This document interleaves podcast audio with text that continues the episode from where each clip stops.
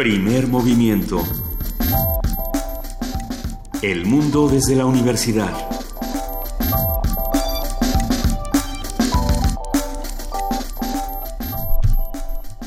Buenos días, hoy es eh, son las 7.05 de la mañana, estamos en primer movimiento en la cabina de Radio UNAM, Berenice Camacho y Miguel Ángel Quemain. Buenos días, Berenice. Hola Miguel Ángel, buenos días, ¿cómo te encuentras? Muy bien, no hay día que no amanezcamos con noticias complejas, difíciles, pero que ninguna se resiste al análisis que nuestros especialistas hacen aquí en primer movimiento. ¿Qué viste, qué viste hoy, Berenice?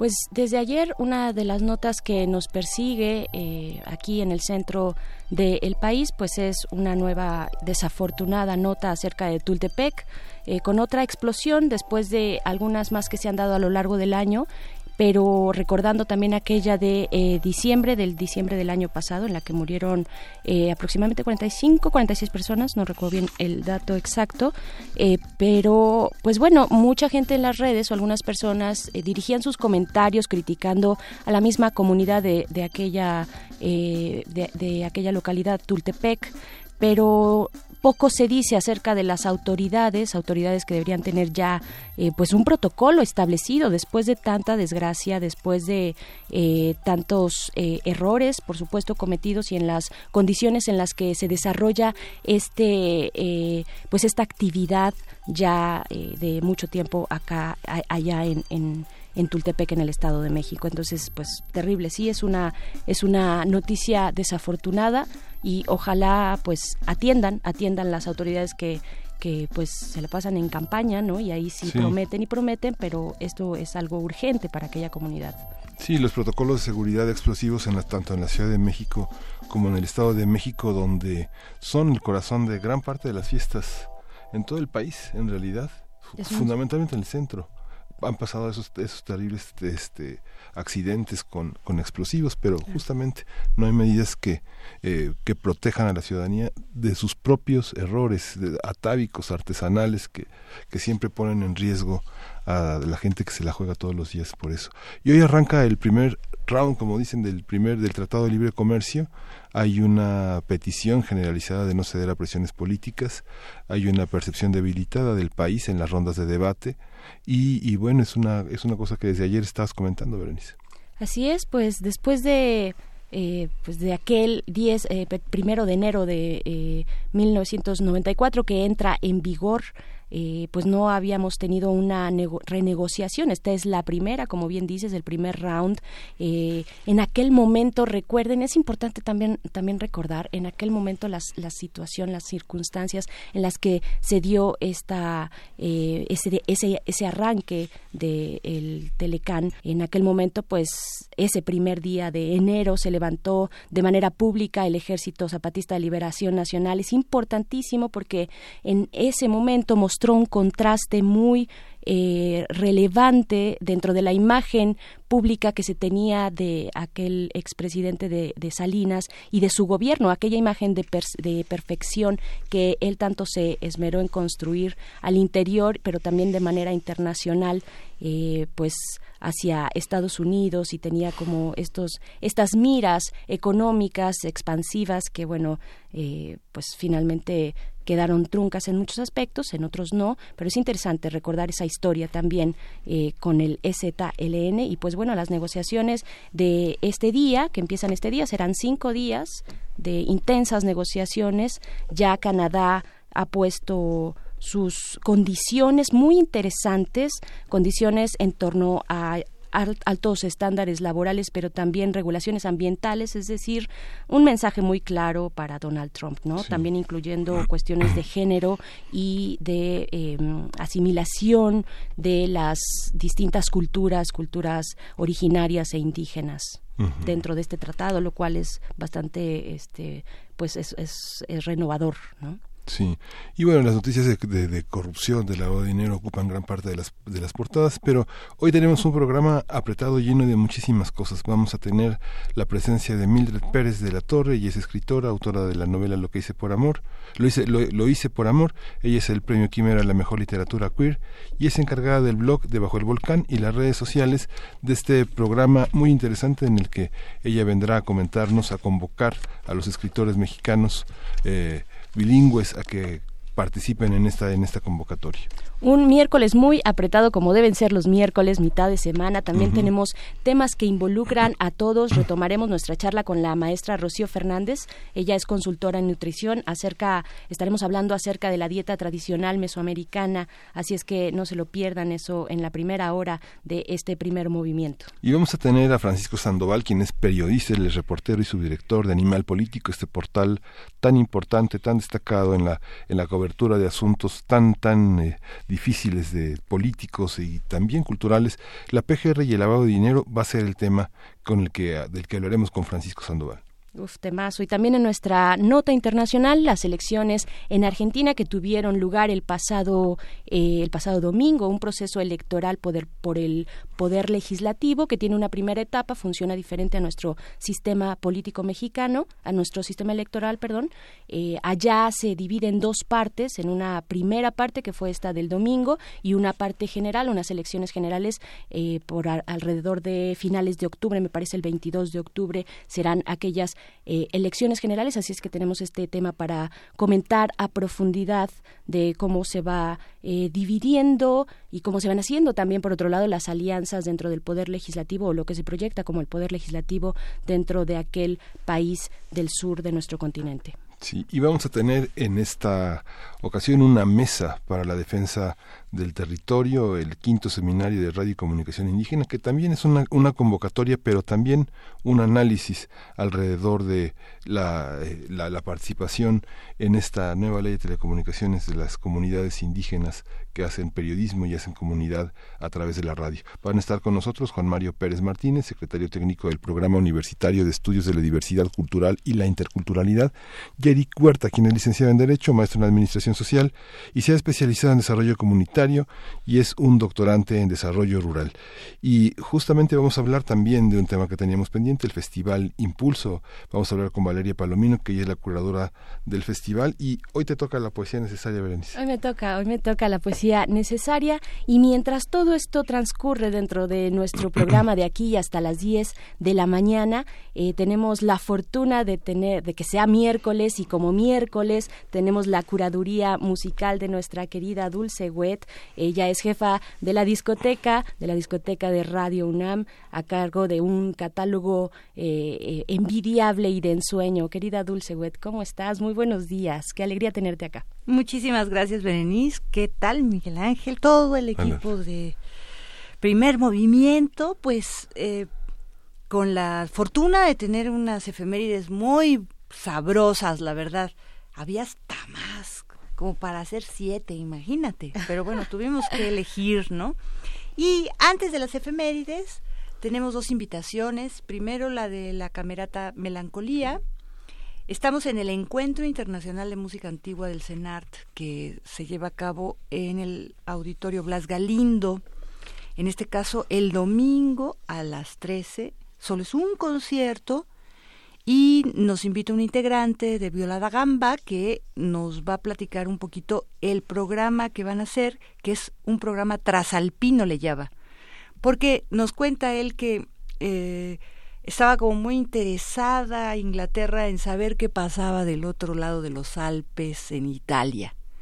Y tanto fue así que los madrigali, que son, bueno, su nombre italiano, son, son este, cantos polifónicos que tienen que ver en el caso del madrigal, con textos seculares, muchos de amor, a diferencia de los motetes, que aunque fuese como la misma forma polifónica, el texto es religioso.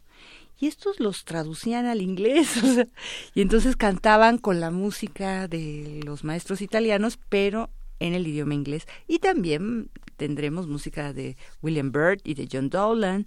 Entonces, al tiempo que escuchamos la invitación, Escucharemos también una de las piezas como Away Come Sweet Love de John Dowland del primer libro de canciones de hace 420 años, de 1597. Bueno, y nos vamos a las bodas de Stravinsky precisamente por el Festival Impulso.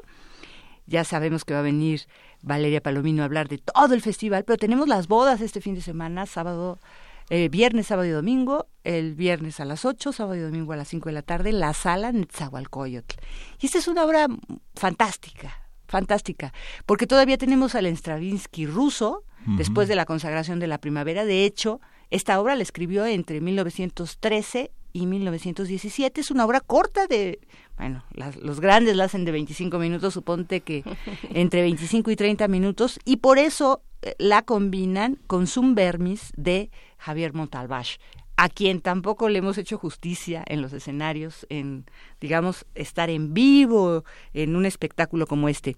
La versión que vamos a escuchar de las bodas en esta ocasión, ya escucharán un poco brevemente la invitación del director de escena, eh, es con cuatro pianos, dos grupos grandes de percusiones, la orquesta y cuatro pianos. Eh, de hecho, en origen eh, iba a ser con pianolas, y con armón, chimbalones este, húngaros, pero pues se tardaban un montón en, en pasar el, el Atlántico y, y, este, llegar a tiempo, entonces Stravinsky se, de alguna forma, eh, se apuró y, decidió entonces hacer otra versión para eh, cuatro pianos y estos dos grupos eh, de percusiones. Ah, pero es una cantata coreográfica, entonces tiene movimientos escénicos, es un ballet pero a la vez tienen cuatro solistas, coros y las y, este y las y la orquesta con una muy nutrida parte de percusiones. Boulez en, en el setenta y tantos, Pierre Boulez, hizo el estreno en lugar de los cuatro pianos ya como para orquesta, ¿no? Entonces esta tiene muchas versiones. Eh, la compuso, te digo, entre 1913 y 1917 Vamos a escuchar la versión de los cuatro pianos, ya después, de 1919. Entonces, está, está muy bien. Y después nos vamos a los cumpleaños, las tres efemérides de las que le hablaba. Pues es el cumpleaños de Madonna, hoy cumple 58 años. Y por ello, pues vamos a escuchar un poquito un poquito, un poquito de ella, Laika Virgin, de 1984. Y después nos vamos al fallecimiento de Bill Evans, son 37 años de este impresionante pianista y compositor que supo llevar eh, la sutileza de las armonías impresionistas como de Debussy de Ravel y combinar el jazz eh, entonces era como un corte muy clásico del jazz con mucho lirismo, introspección, luego tenía una eh, facilidad pianística increíble porque pues podía llevar la melodía como es más o menos convencionalmente del lado derecho y, el acompañamiento de la izquierda, pero lo cambiaba y entonces el, en la izquierda teníamos la melodía y, y bueno, es uh, un viaje armónico verdaderamente. Y vamos a escuchar una, una versión de una de sus piezas, pero con bandoneón. Oliver Manuri toca Turn Out the Stars, apaga las estrellas, pero para bandoneón. Y por último, Hace 40 años, un día como hoy, 16 de agosto, falleció el legendario rey Elvis Presley, que ya sabemos que, bueno, fue uno de los máximos exponentes de la cultura norteamericana y redimió el gospel para los oídos blancos, ¿no? Con toda esta, dándole a la guitarra y a la música country mm, como instrumento principal. Eh, escucharemos el Yale High Rock de 1957, de su época dorada, del álbum Elvis 31 hits editado este álbum en el 2012. Entonces, bueno, pues tenemos de todo. De todo, para bailar incluso con Elvis Presley. Exacto, para terminar bailando. Sí, para terminar bailando. Y una, y una casi una sesentona que, que sigue siendo como una virgen. Pues vamos a, ver, vamos, vamos a ver la primera, Dulce la primera de estas obras italianas e inglesas del siglo XVII. Sí, sí, sí, la de, John Dowland, pero primero tendremos un poquitito de eh, la invitación ah, a este encuentro.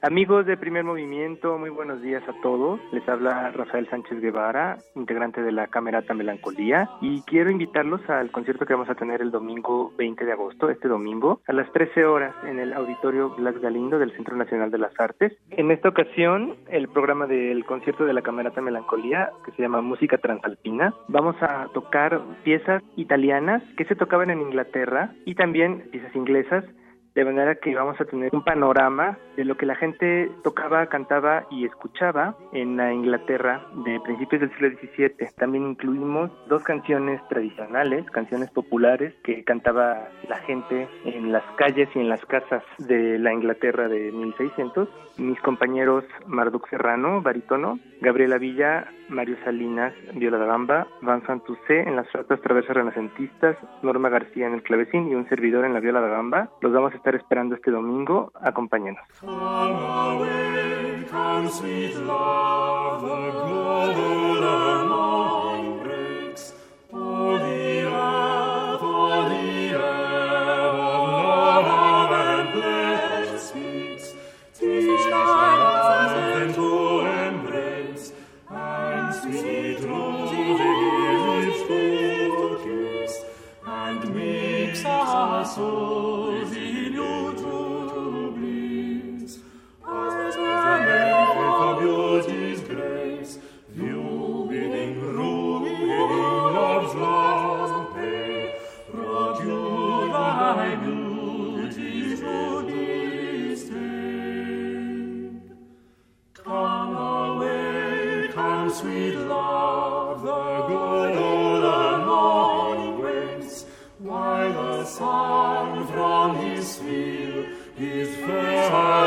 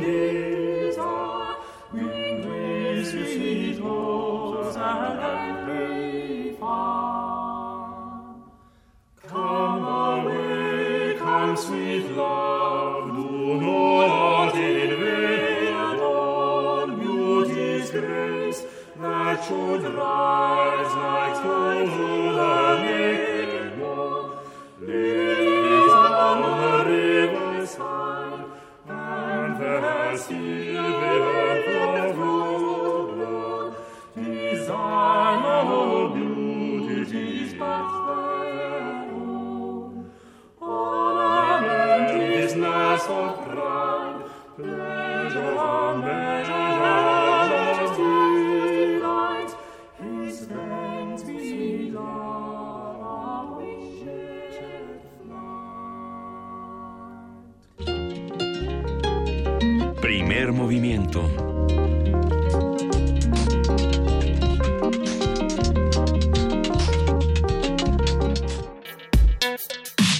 Miércoles de lectura.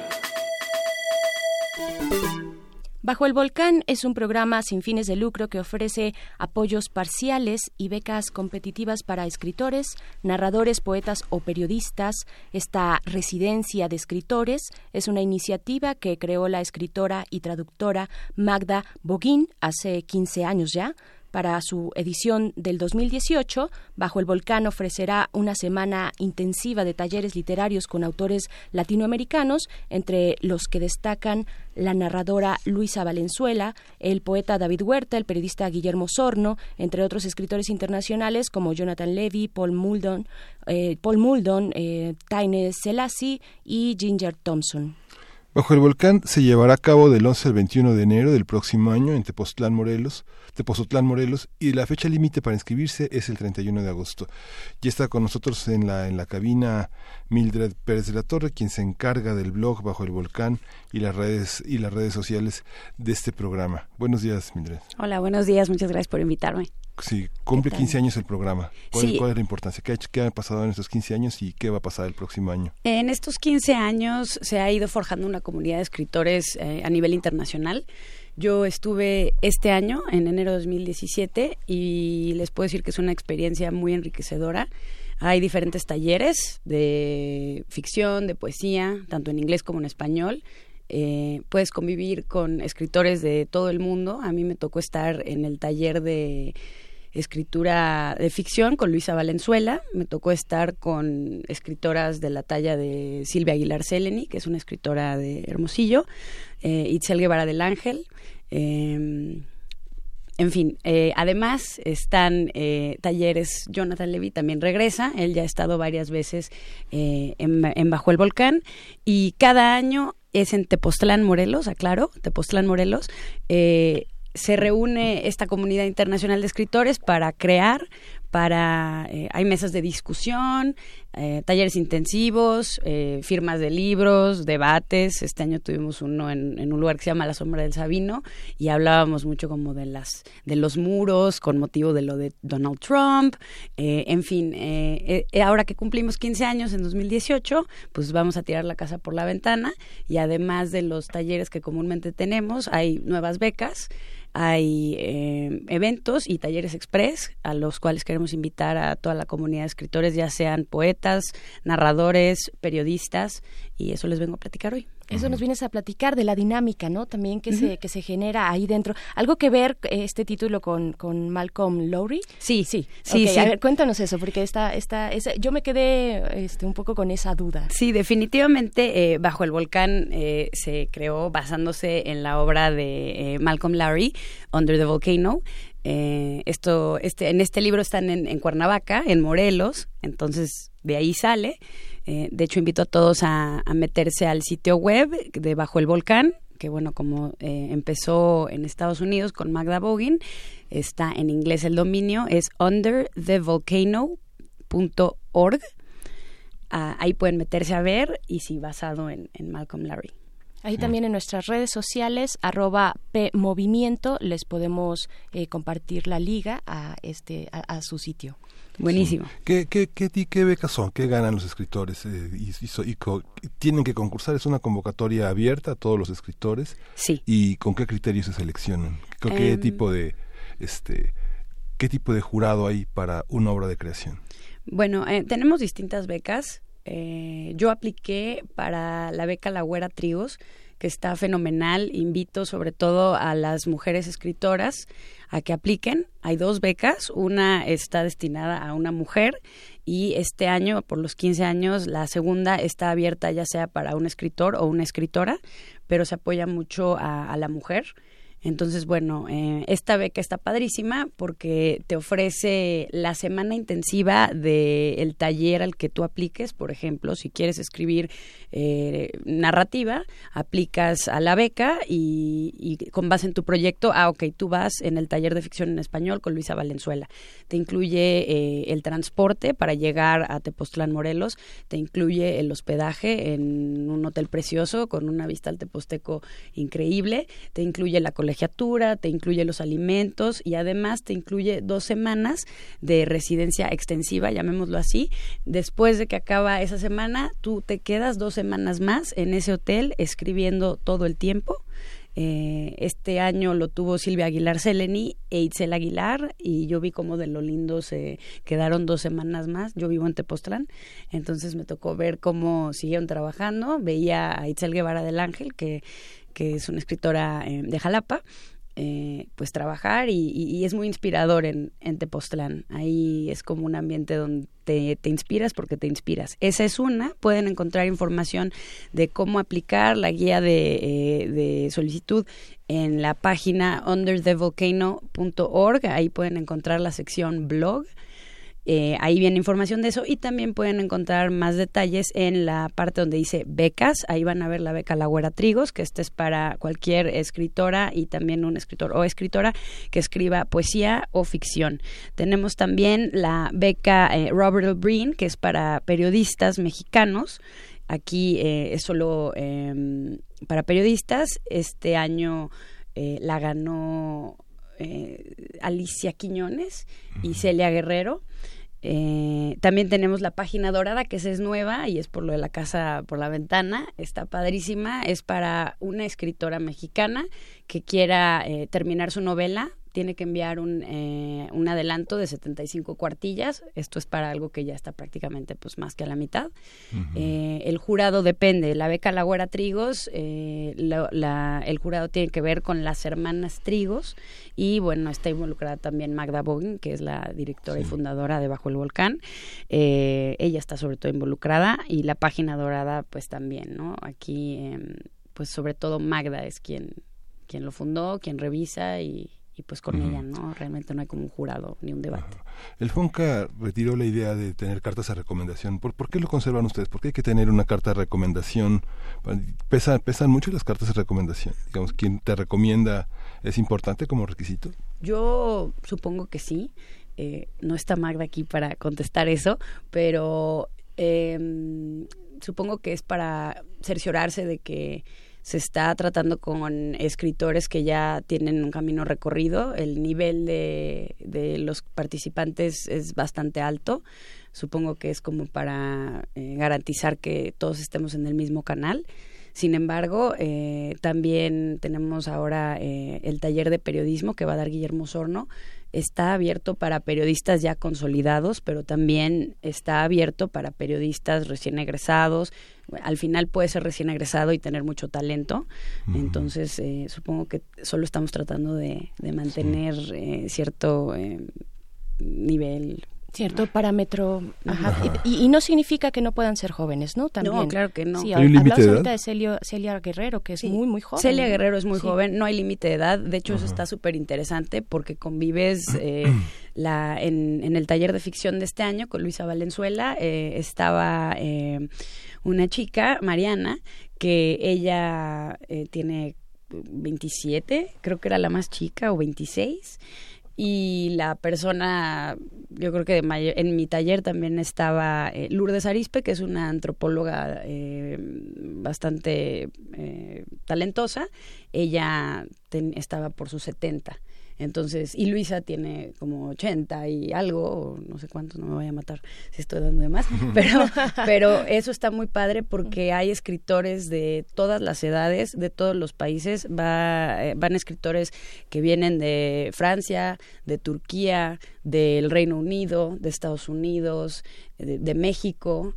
De hecho, por eso también es eh, importante que quienes apliquen tengan un buen dominio del inglés, ya que muchos de eh, pues las mesas de discusión o debates o la convivencia en sí a la hora del almuerzo hay mucho eh, pochismo, pero hay mucho inglés. Entonces, como luego viene gente de Francia, igual y ellos no hablan español, o la gente de Turquía eh, va variando. Entonces, sí se, se pide que tengan un buen de inglés, sobre todo para que puedan participar en todas las actividades y, y, pues desarrollarse bien ahí. En los sistemas de becas nacionales generalmente se les pide a los becarios que ofrezcan un resultado. Pasa lo mismo con las residencias en las universidades en los Estados Unidos. En esos 15 años, ¿Qué, qué, qué, podemos leer de los escritores mexicanos que han producido en este encuentro que podamos tener como una evidencia de, este, de ese aprendizaje? Porque pocos, pocos escritores se arriesgan a la tarea de aprender, ¿no? Por, uh -huh. Sobre todo los jóvenes que tienen mentores de más edad o que tienen modelos a seguir, personas que han innovado en la tradición literaria. No sé, Luisa Valenzuela es un ejemplo de, de innovación y de importancia sí. en la literatura latinoamericana, no solo argentina, sino latinoamericana y en nuestra lengua. ¿Qué, qué resultados hay? ¿Qué, qué han publicado? ¿Qué, qué podemos bueno, ver de ellos? En, en nuestra página de internet pueden eh, ver eh, en el inicio y en otras secciones eh, ahí, ahí avisamos cuando están pasando cosas con exalumnos. Eh, por ejemplo, Itzel Guevara del Ángel este año sacó su novela Ay, no me quiero equivocar porque es muy temprano, pero según yo se llama eh, Morderse las uñas, uh -huh. pero salió en Austria. Silvia Aguilar Seleni acaba de, de ganar mención honorífica en el concurso de eh, ¿cuál era? de narrativa LGBTT de Zacatecas. Uh -huh. eh, ella fue mención honorífica. Eh, hay una lista de cada todo el tiempo están pasando cosas están sacando libros eh, en cuanto a resultados y qué hay que hacer eh, la página dorada que es esta beca que les mencionaba eh, va a considerar después darle 10 mil pesos a la escritora que la gane ya que tenga un deal de publicación también, por ejemplo, varias escritoras que estuvieron en el de periodismo este año, pues eh, ahí desarrollaron proyectos eh, de periodismo de investigación, los cuales ya han sido publicados en diarios como Milenio, en portales como Vice. Al final se busca que lo que producen en, Bajo el Volcán llegue a, a, imprimirse o a publicarse en algún lugar el siguiente año también, como les decía, de los 15 años, vamos a tener una antología especial donde va a estar eh, publicada la obra de diversos escritores, ya sea que han dado talleres en Bajo el Volcán, obviamente va a estar Luisa Valenzuela, eh, gente de, de, a nivel internacional y también de exalumnos, no solo de, de exmaestros, sino de exalumnos, entonces ahí se puede ver eh, gran parte de, de, lo que se produce. Eh, ahí los invito a que visiten la página y también hay un listado ahí de él acaba de publicar tal, acaba de ganar tal. Realmente yo creo que si están escribiendo y si están buscando apoyos, apliquen porque además si no ganan alguna de las becas como la Güera Trigos o Robert L. Breen o la Página Dorada, hay becas parciales. En mi caso, yo apliqué para la beca La Güera Trigos, pero la, las ganadoras fueron Silvia Aguilar Seleni e Itzel Aguilar. Yo dije, uy, pues ya no voy a poder ir, qué triste, pero no, me ofrecieron una beca parcial y sin esa beca yo no hubiera podido asistir y estuvo súper padre porque la verdad es que todo es de primera calidad, tienen muchas eh, actividades de comer juntos, cenar juntos, te sí, obligan a, una experiencia a, a sí, te obligan ¿no? a sentarte, sí. eh, no te dejan sentarte con tu grupo precisamente para que convivas con los demás, aprendes de los otros escritores y se te abren mil, millones de puertas, ¿no? Aunque ahora los escritores, bueno, en Latinoamérica los escritores trabajan, ¿no? Entonces, este, sí. tienen que pedir vacaciones para poder participar, porque bueno, no, no es un monto económico, sino sí. prácticamente es una estancia en la que está todo puesto, la mesa puesta, sí. las páginas ahí este, esperando en tu cuarto para que sean con un con, hay Mont Blanc en las habitaciones. Eh, no, no, fíjate ¿No? que no, yo hubiera estado súper bien, me hubiera sentido así como la muy muy, pero no, yo pero hay que dedicarse, digamos, hay, hay, una, hay una parte que hay que planear un, una estancia en la que este quien tienen hijos, dejarlos un rato, uh -huh. este todo es, es una especie como de retiro casi casi literario sí, ¿no? sí la verdad sí es un retiro y yo creo que está muy bien porque por ejemplo en el día a día pues tú tienes cosas que hacer como tú bien dices tienes que trabajar eh, y, y, luego uno le da prioridad al trabajo porque uno tiene que comer, ¿no? Entonces eh, está muy padre esto de retirarte y de olvidarte y pues en Tepoztlán pues no es así como que pues te van a venir a, a buscar, ¿no? Entonces sí, sí es un retiro de, de escritura y, y es algo muy productivo que yo creo que todo escritor debe experimentar. Yo, esa fue mi primera residencia y después de ahí eh, Silvia Aguilar Seleni también tiene otra residencia de escritores. Al final apliqué para la suya y fue ahí y ya me di cuenta que lo que hay que buscar, amigos escritores, es residencias porque solo así nos podemos desconectar y realmente enfocarnos en, en nuestra obra, ¿no? Que uh -huh. eso lo hace Y embriagarse del teposteco porque, bueno, el modelo de Lowry es un modelo del delirio. Bueno, pero no, no andamos así como él tirado ahí en las calles, ¿eh? Pero sí, sí hay mezcal y sí hay todo ese okay. tipo de cosas. Sí, es morderse las uñas esta, esta, el trabajo de... Ah, sí. Sí, sí, sí, Itzel Guevara. Sí, Itzel sí, Guevara del ajá. Ángel, sí. Sí, sí, sí. Buenas, buenas referencias para buscar, para conocer lo que se está haciendo a nivel de la literatura eh, nacional de muchos jóvenes, no jóvenes también, uh -huh. y también eh, con otras, eh, en relación a otros países, ¿no? Que también es bien interesante. Sí. La, la, la selección de los profesores, ¿cómo, cómo lo hacen? ¿Cómo es? Eh, eso lo decide la directora y fundadora Magda Bogin. A veces eh, hay eh, profesores como Jonathan Levi que vuelven. El año pasado, si mal no recuerdo, él dio el de periodismo. Perdón, este año él dio el de periodismo. El siguiente año él va a dar de memorias en inglés. Luisa Valenzuela dio el de ficción en español este año y vuelve en 2018. También va a estar eh, Ginger Thompson para el de periodismo en inglés, eh, que es una periodista estadounidense brillante. Eh, Guillermo Sorno para el de periodismo en español. Supongo que el chiste es ir cambiando para dar diversidad y que no siempre vayas a lo mismo pero pues sí lo, deci lo decide Magda y también depende de pues, la disponibilidad de los escritores. Este año también va a estar David Huerta dando el taller de poesía en español, los invito a que eh, apliquen. Paul Muldoon va a estar dando el de inglés, ese ya se llenó. Eh, también vamos a tener talleres express, cosa uh -huh. que antes no había. Por ejemplo, Luisa Valenzuela va a dar uno eh, enfocado en microficción, y ese está abierto ya sea para escritores ya consolidados o no. Estos son talleres express, duran tres horas, solo un día. Y yo también voy a dar uno que es para posicionarte en la red como escritor. eh, métanse, de veras, está, está muy padre y, y anímense, eh, realmente tienes que mostrar tu obra como cuando aplicas a, a cualquier cosa y es el nervio de bueno, en mi caso, ¿no? Ahí voy a, ay, 20 cuartillas de tu obra y yo, ay, Dios mío, y ya te emocionas y mandas tu obra y pues te quedas esperando. La convocatoria cierra el 31 de agosto, así que tienen, o sea, dos semanitas, corran porque vale mucho la pena y bueno, ya revisan tu obra y te notifican, como les platiqué, en mi caso fue, oye, no ganaste la beca, pero nos gusta eh, lo que escribes y tenemos becas parciales, ¿cómo te podemos ayudar? Entonces no crean que solo son esas opciones de beca y ya están apoyando escritores mexicanos, así que si, si se meten a, ver y creen que no, por favor no piensen que no, apliquen, a muchísimos de nosotros nos dieron becas parciales. Siempre, siempre hay escritores o, personas que se creen escritores que aplican a todas las becas, ¿no?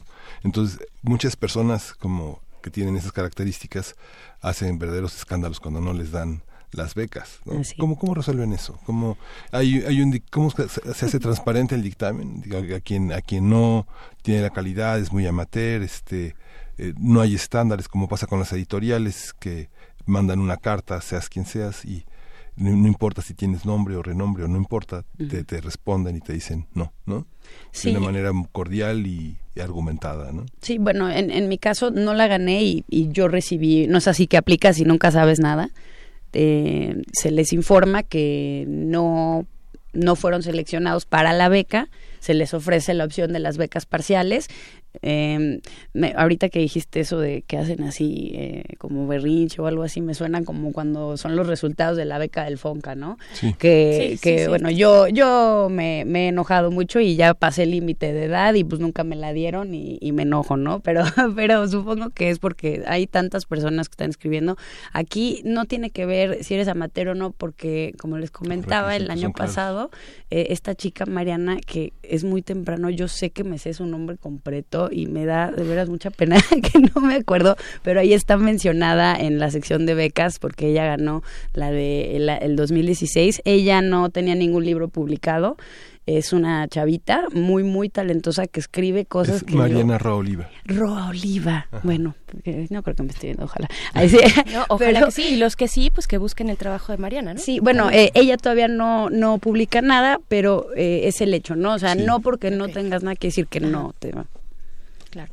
Por supuesto, pues ahí está la invitación. Recuérdanos la fecha límite. Sí, el 31 de agosto cierra la convocatoria. Por favor, apliquen para las becas. Por favor, recuerden que no importa el género de escritura, seas poeta, seas eh, narrador o seas periodista, apliquen. Les prometo que se la van a pasar súper bien y no termina ahí en la residencia. Sigue la convivencia, aprendes de escritores y sobre todo haces lo que yo creo que es lo que más nos gusta, que es sentarnos a aislarnos y a escribir, ¿no? Hasta que se apague la luz y se baje la cortina. Exacto. Bueno, muchísimas gracias por estar con nosotros. Muchas gracias a ustedes. Y bueno, continuamos aquí en primer movimiento. Primer movimiento.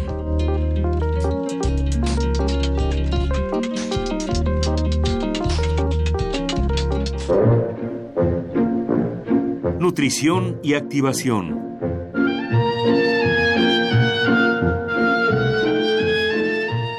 Seguimos aquí en primer movimiento y estamos, eh, ya está en la línea la maestra Rocío Fernández, quien es consultora en nutrición y ciencia de los alimentos. Y hoy vamos a tener la segunda parte de la dieta tradicional mesoamericana, un, territorio que abordamos eh, la semana, la, la, vez pasada, la, la, teníamos una semana sin hablar de nutrición, pero ahora ya la dieta tradicional mesoamericana. ¿Cómo está Rocío? Buenos días.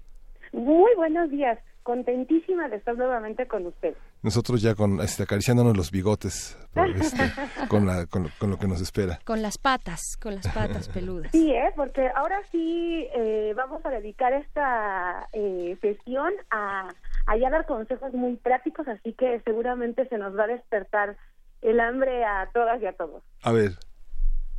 Maestra, también, también recuérdenos un poquito de lo que nos habíamos quedado eh, la, la, ocasión anterior, porque esta es la segunda parte de esta charla de dieta tradicional mexicana. Así es, así es. Bueno, la ocasión anterior sobre todo habíamos platicado de la importancia de retomar algunos de los elementos de la dieta tradicional mexicana, particularmente los elementos mesoamericanos, porque hemos observado que a nivel nacional su consumo ha ido disminuyendo notablemente. Y, y esto es preocupante porque se considera ya hoy en día que es una de las causas de la actual epidemia de sobrepeso y obesidad, cómo estos elementos se fueron sustituyendo por otros que no, no tienen el mismo valor nutrimental que, que nuestra valiosísima dieta tradicional mexicana, que, bueno, específicamente en la cuestión de la cocina y la gastronomía, ha sido ya declarada patrimonio inmaterial de la humanidad. Entonces, pues, pues vamos a, a, reconocerla de nuevo y a, y a seguirla eh, poniendo en práctica. ¿Cuáles son los elementos de la cocina mesoamericana? Este, tenemos semillas, tenemos insectos, tenemos vegetales. ¿Qué, qué, qué sobrevive y qué está amenazado de extinción? ¿Es el precio, son los hábitos, son las hamburguesas, los hot dogs, lo que, lo que pone a la baja la este globalización, tal vez? Es todo eso que ustedes han dicho, ¿no? Definitivamente. Eh, habíamos hablado de los, de, de los maíces, por ejemplo, y habíamos especificado que en este caso había que centrarnos en los maíces nativos, eh, que son los que están dejando de consumirse.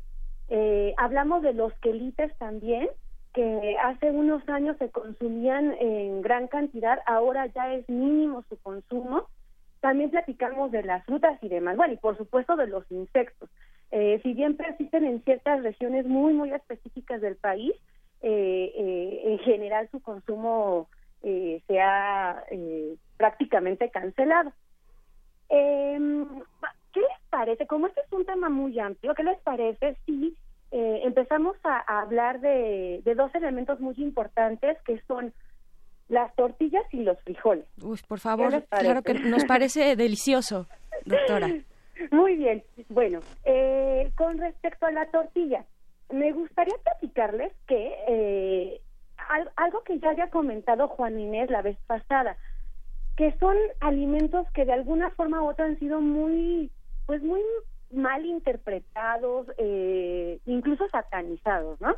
No sé si ustedes lo, lo, lo vislumbran también así, pero de pronto nos imaginamos que, que, es algo que tenemos que sacar definitivamente de nuestra dieta porque nos engorda. Claro, sí, es, es como una tendencia, ¿no? Es como eh, parte de una moda incluso también, ¿no? De, de pues desechar estos, estos alimentos primarios de nuestra dieta porque sí, nos, nos engorda, no es al menos el mito eh, que se tiene, ¿no? O el rumor que existe alrededor de estos alimentos. Exacto. Pues definitivamente sí nos van a engordar si, consumimos las tortillas en exceso. Como cualquier otro alimento. Como cualquier otro alimento. Sin embargo, lo que perdemos de vista es que las tortillas, a diferencia de muchos de los cereales que hoy en día son eh, la parte esencial de nuestra dieta, como por ejemplo el arroz, el, el, el, pan, estos dos son, son importantísimos hoy en día. Eh, estos que acabo de comentar son cereales no integrales, a diferencia de la tortilla, que sí es un cereal integral, pero que tiene otra particularidad. La tortilla se obtiene de, de, un maíz que ha sido sometido a un proceso de cocción alcalina que conocemos como nixtamalización. ese proceso en particular hace una gran diferencia porque eleva el valor nutrimental del cereal. Además de portar fibras, que eso no tiene que ver con la nixtamalización, sino con el, eh, la composición misma de, de, la tortilla y de la masa que se obtiene de nixtamalización, ya el proceso eh, de cocción alcalina en sí nos hace cambios muy importantes. Por ejemplo, aumenta o más bien le damos, eh, integramos al maíz un mineral que es fundamental y que es el calcio y cuya biodisponibilidad, es decir, cuya capacidad para, eh, para ser absorbido por nuestro organismo es altísima. Entonces, estamos hablando de un alimento, que de un cereal que además de, tener fibra, tiene un mineral que es básico en nuestra dieta. Entonces, ¿qué es lo que tenemos que pensar en la eh, cuando estamos hablando de, de nuevamente valorar la tortilla en nuestra alimentación? Pues que vamos a hacer sustituciones, no que vamos a seguir comiendo lo mismo y además ahora muchas tortillas. No es esa la idea, sino que tal vez tendríamos que cambiar el pan en algunas de las comidas por tortilla. Claro, y que también, eh, maestra, eh, maestra Rocío, también pues son alimentos que están a la mano, que están cercanos, que no tienen que cruzar fronteras, aranceles, generar huella ecológica, sino que tenemos totalmente al alcance de a la vuelta de la esquina. Claro, esa es una observación muy importante. Además, es, es, es una indicación que, que, que hoy en día se da, consumir alimentos locales, porque estamos eh, generando un beneficio también para nuestro planeta, pero además para la economía local, para aquellos productores, productores que, que, se dedican a, a, todavía a cultivar maíces nativos. Y aquí sí me gustaría una especificación. Si bien las tortillas que, que adquirimos eh, eh, en estos locales donde todo el proceso ya está automatizado, bueno, estas tortillas siguen teniendo muchas de las propiedades que ya mencioné, sin embargo, hay otras tortillas eh, que podemos conseguir todavía en los en, los mercados. Y son estas que nos venden por docenas.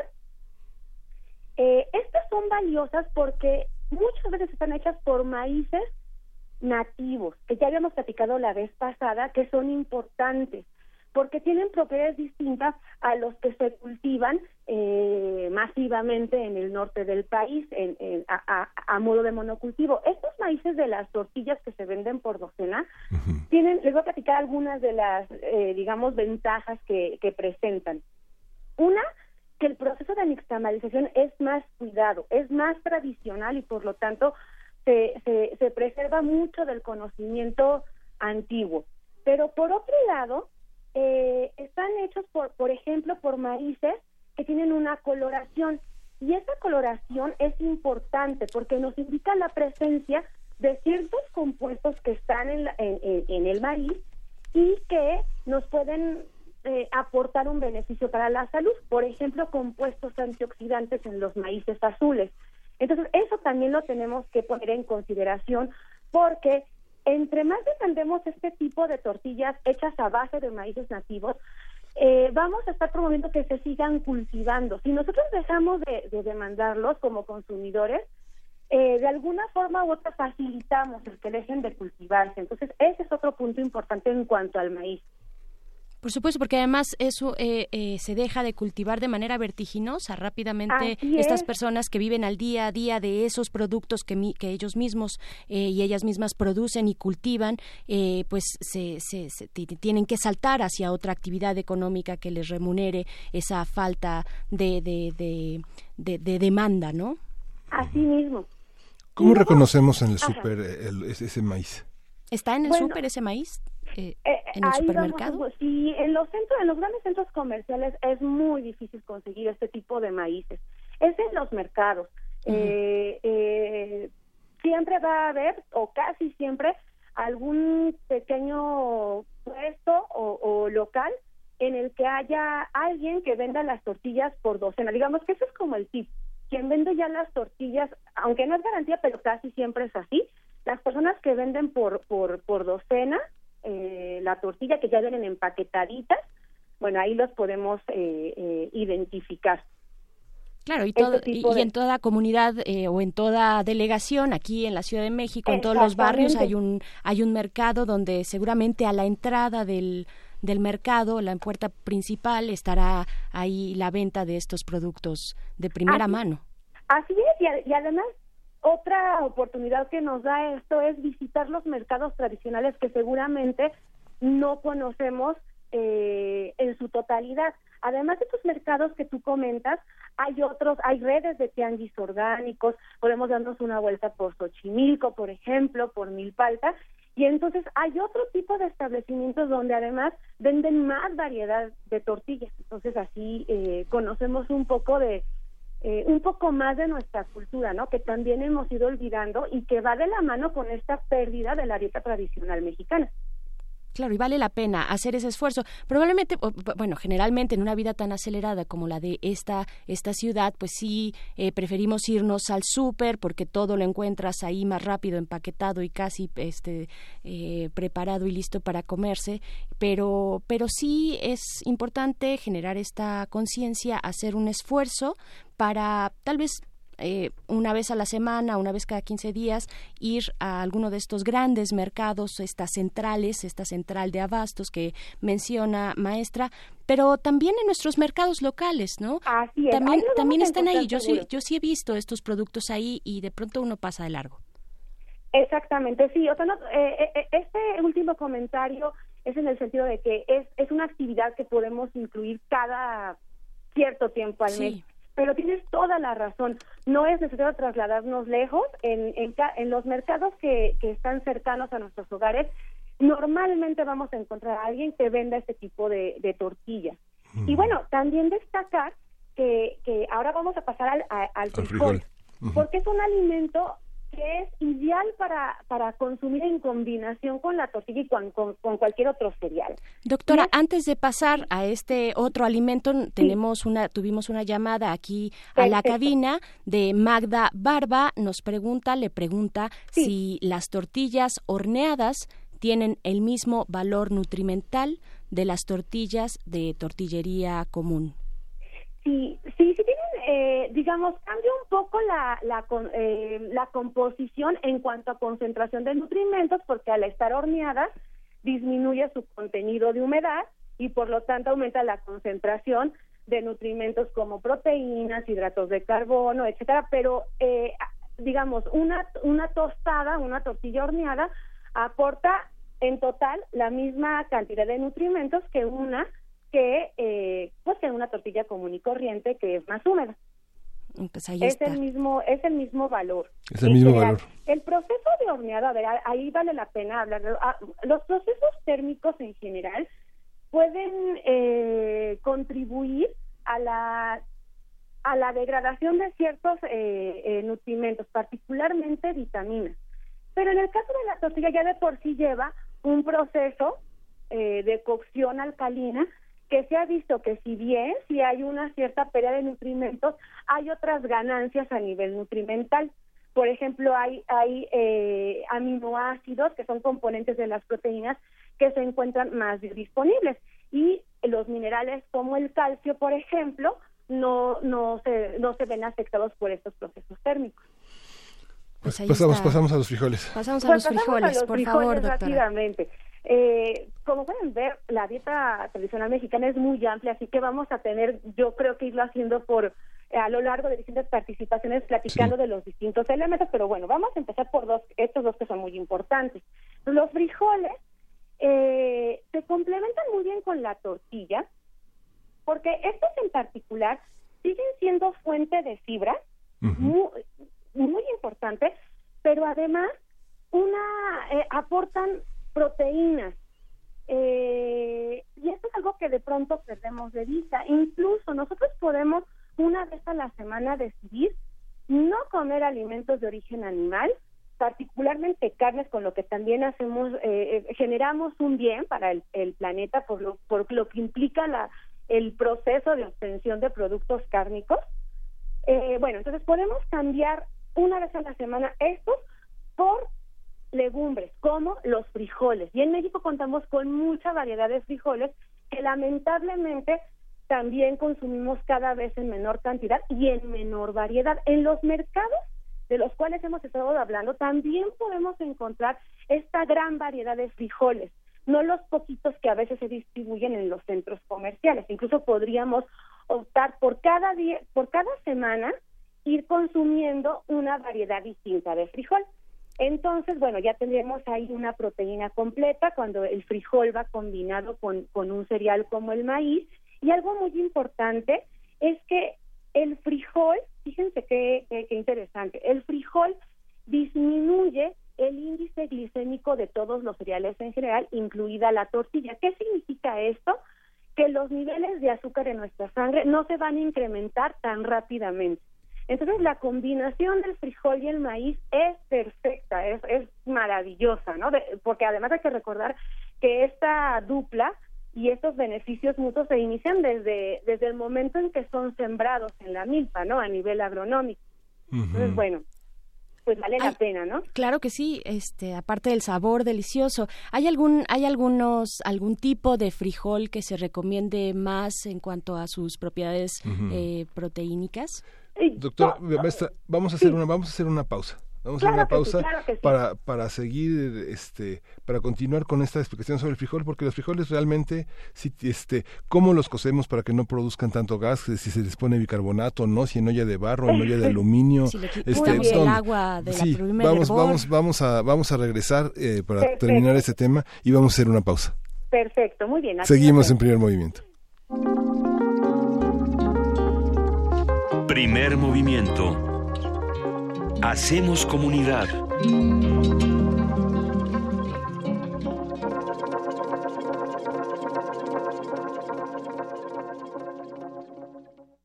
La revista radiofónica Sensación del Momento completa tres años de transmisión. Y queremos que tú celebres con nosotros. Resistencia Modulada te invita a festejar sus tres primaveras al aire con un concierto a cargo de Agrupación Cariño, Cumbia, Cariño y amor. Sábado 19 de agosto a las 20 horas, Sala Julián Carrillo de Radio UNAM. Adolfo Prieto 133, Colonia del Valle. Para conseguir tus boletos, escucha las transmisiones de resistencia modulada. Radio UNAM. Experiencia sonora. El que en la feria anda, a leer se enseña. La UNAM te invita a la primera Feria Internacional del Libro Universitario el acceso a una oferta de contenido internacional a través de la interacción y acercamiento a los miembros de la comunidad universitaria. Del 22 al 27 de agosto en el Centro de Exposiciones y Congresos UNAM. Avenida del Imán, número 10, Ciudad Universitaria. Al que no lee, Dios no lo oye. No sea bobo, lea. Feria Internacional del Libro Universitario. Una cita con el conocimiento. muchas gracias a todos por venir y apoyar esta idea que podría salvar de por vida nuestra colonia y nuestra ciudad de la contaminación. Confiamos que con su apoyo esta idea puede hacerse realidad. Gracias. Las ideas que cambian al mundo no sirven de nada si no tienen quien las apoye. Este 3 de septiembre, sal a votar por la idea que transformará tu colonia. Infórmate en www.iedf.org.mx. Sin participación, nada funciona. Instituto Electoral Ciudad de México. La exposición 78 más 52 igual a 130 razones para celebrar la diversidad cultural del mundo se exhibe en el Museo Nacional de las Culturas y en ella conviven deidades egipcias, guerreros de terracota, armaduras de samuráis, representaciones de dioses griegos, piezas prehispánicas de Mesoamérica, un total de 130 piezas que muestran la multiculturalidad. 78 más 52 igual a 130 razones para celebrar la diversidad cultural del mundo se exhibe en el Museo Nacional de las Culturas, moneda número 13, Centro Histórico.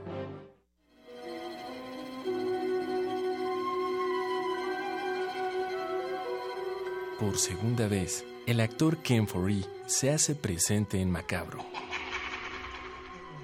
Comenzó su carrera al lado del recientemente fallecido George A. Romero en el clásico Down of the Dead, en donde interpretó al oficial Peter Washington. Desde entonces, Ken Foree ha participado en cintas de importantes directores del género como Stuart Gordon, Brian Yuzna y Rob Zombie.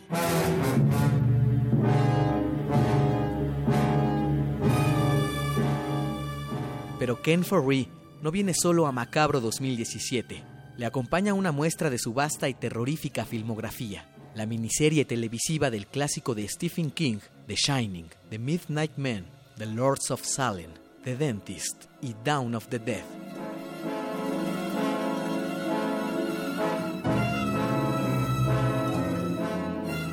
Macabro. Decimosexta edición del Festival Internacional de Cine de Horror de la Ciudad de México. Cineteca Nacional, la Casa del Cine, Cinematógrafo del Chopo, Laboratorio Arte Alameda, Museo Panteón de San Fernando, Museo Activo de la Fotografía, Cine Tonalá, Biblioteca de México y el Teatro de la Ciudad Esperanza Iris. Consulta todos los detalles de esta y otras actividades en macabro.com.mx.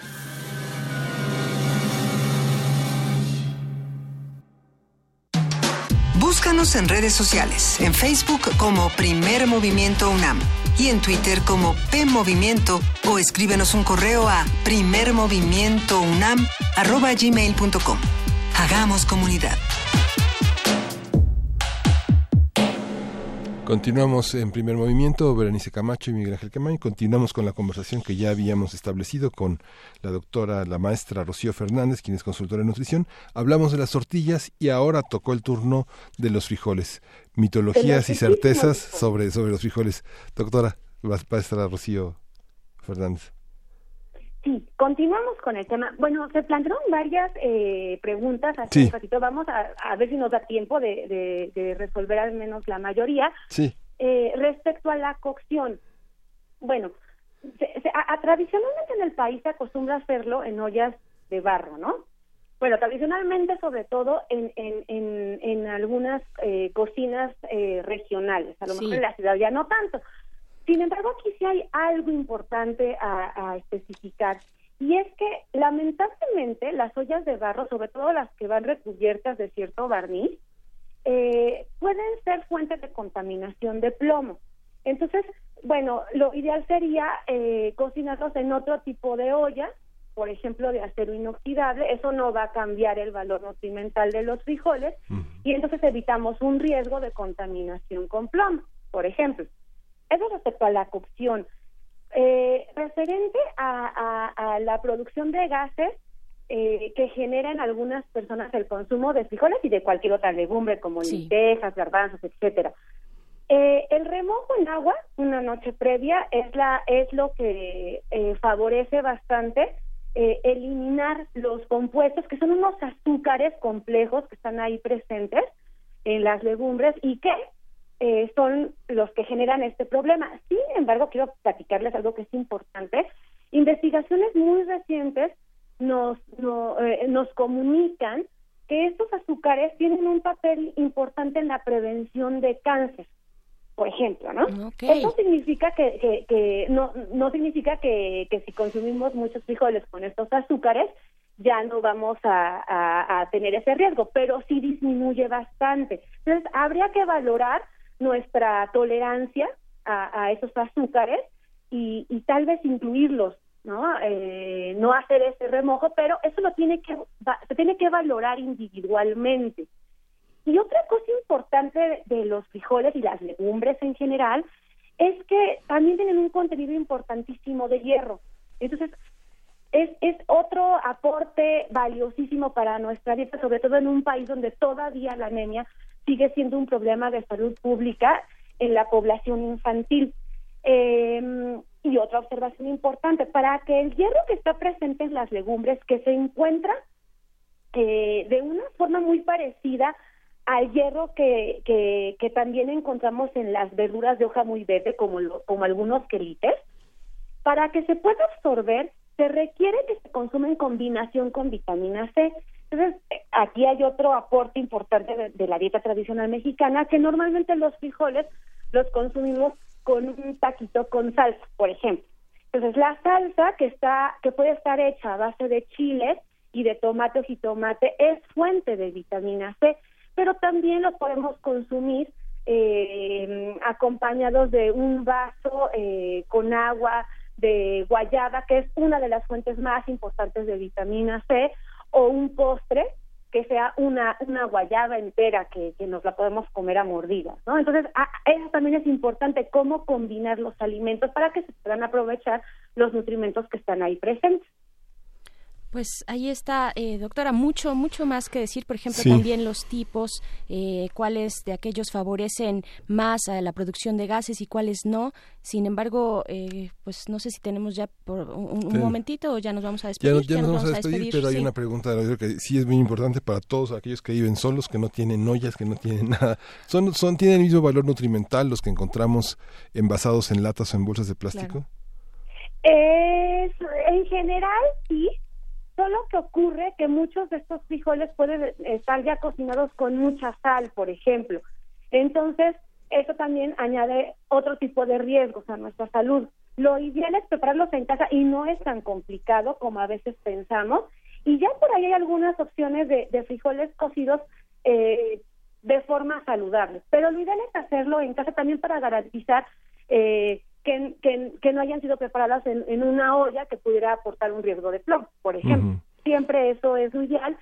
Y, y bueno, recordarles a, a, a, a, todos y a todas que las raciones que se recomiendan de ingestión de frijoles y de legumbres en general al día para, para, para todos y para todas es de dos raciones, son dos raciones al día y una ración es más o menos media taza de legumbres cocidas. Mm. Entonces, al día, digamos que sería ideal consumir una taza, ya sea en una sola toma, pero, pero mejor aún, distribuida. Pero eso debería ser todos los días. Deberíamos incluir legumbres en nuestra dieta. A lo mejor no, no todos los días frijoles, un día frijoles, otro día garbanzos, otro día lentejas, que no son elementos mesoamericanos estos últimos que mencioné, pero que llegaron a enriquecer nuestra dieta tradicional mesoamericana. Como el hummus que está tan de moda a base de garbanzo. También, y además es riquísimo. Es delicioso, delicioso. Pues muchas gracias. Este, eh, Berenice me dice que los cueza durante tres horas y que los deje remojando toda la noche, ¿verdad? Yo sí lo hago así, doctora. Sí, e, esa es una, esa es una forma de hacerlo y, está perfecta. Y para quien tiene mucha prisa y que no puede eh, darse ese tiempo, puede hacer la cocción en una olla de presión eh, y entonces la, si se hizo el remojo una noche previa, en 20 minutos, 25 minutos están, están listos. O para aquellos que... de la olla de presión, ¿verdad? Pero claro, por supuesto. se cuecen sin sal, eso es importante. Sí, esa también es un dato, por supuesto, sí. Sí, eso es importantísimo porque la sal prolonga el proceso de cocción. Entonces, hay que cocerlo sin sal y podemos eh, abrir la olla o, un poquito antes de que estén casi listos. Por ejemplo, si se hace una olla de presión, abrir la olla a los 15 minutos y entonces ya agregamos todo con lo que los ingredientes con, con los que deseemos sazonarlo. Eh, que además también son exacto la cebolla y el ajo son alimentos también con muchas propiedades nutrimentales que si bien no son de origen mesoamericano llegaron también a enriquecer nuestra dieta pero también podemos agregar quelites eh, el chef Rodrigo Llanes tiene una receta deliciosa de frijoles con quelites que, que podemos preguntarle y, que, la comparta con todos y todas. Pues ahí está el tip, eh, maestra, maestra Rocío Fernández, consultora en nutrición y ciencia de los alimentos. Muchas gracias por estas deliciosas conversaciones. Muchísimas gracias a ustedes y, qué maravilloso que Radio UNAM eh, destine un espacio para el bien comer y por lo tanto para el bien vivir. Muchísimas gracias. Gracias, Rocío. Un abrazo y estamos en comunicación. Seguimos con la curaduría musical de nuestra querida Dulce Wet. Vamos a escuchar algo de Bill Evans, este compositor y pianista de jazz norteamericano. Esto es del álbum Olivier eh, eh, Manouri. Es un solo, un solo de bandoneón. La canción se llama Turn Out the Stars, apaga las estrellas. Aquí en primer movimiento escuchamos y regresamos.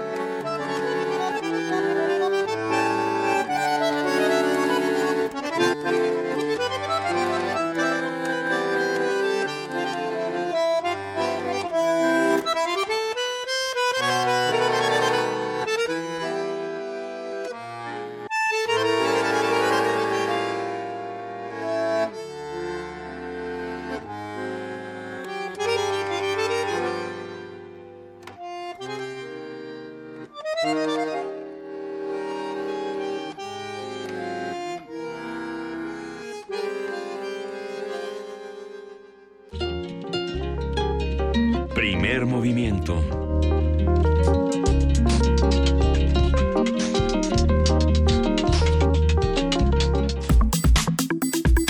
Nota Nacional. La semana pasada, el Departamento del Tesoro estadounidense vinculó al futbolista mexicano Rafael Márquez con un grupo criminal del narcotráfico. Tras este aviso, la Procuraduría General de la República, la PGR, aseguró ministerialmente dos empresas pertenecientes a la, a la presunta red de lavado de dinero del jugador. Esas empresas son Grupo Terapéutico Ormaral, y Prosport Health, que ya fueron aseguradas, cito, en virtud de que los inmuebles de mérito se encuentran relacionados con hechos señalados como delitos previstos por el artículo 400 bis del Código Penal Federal. Estos delitos se castigarán con 5 a 15 años de prisión y de mil a cinco mil días de multa. Con este motivo conversamos con Francisco Sandoval, quien es reportero y subdirector de Animal Político, que es un medio que ha dedicado una cobertura privilegiada en el terreno de la investigación a estos aspectos. Francisco Sandoval, buenos días. Gracias por esta conversación.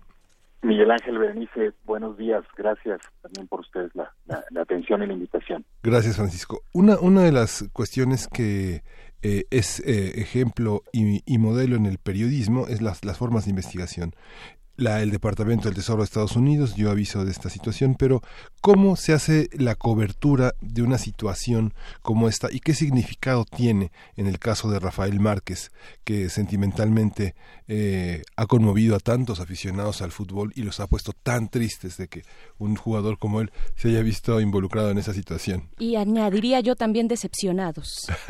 sí. evidentemente estamos hablando de un personaje público, eh, pues capitán, por muchos años de la selección mexicana, eh, un personaje muy querido que ha sido campeón con el Barcelona, eh, aquí en la, en, la Liga MX también con una actuación siempre muy pulcra eh, como jugador y evidentemente esto pega en el ánimo pues no solamente de, de los aficionados del fútbol sino de la población en general eh, que ocasionalmente ve estos partidos, ¿no? Pues estamos hablando de un personaje y evidentemente un personaje de su calibre llama mucho la atención, eh, aunado también a este cantante que en su momento el presidente Peña Nieto lo pusiera como un ejemplo para la juventud, eh, Julián Álvarez, ¿no? Estamos hablando de dos personajes públicos eh, que están siendo señalados por eh, lavar dinero eh, para actividades de narcotráfico. Lo que hicimos, y ya entramos a la primera pregunta eh, en Animal Político es que una vez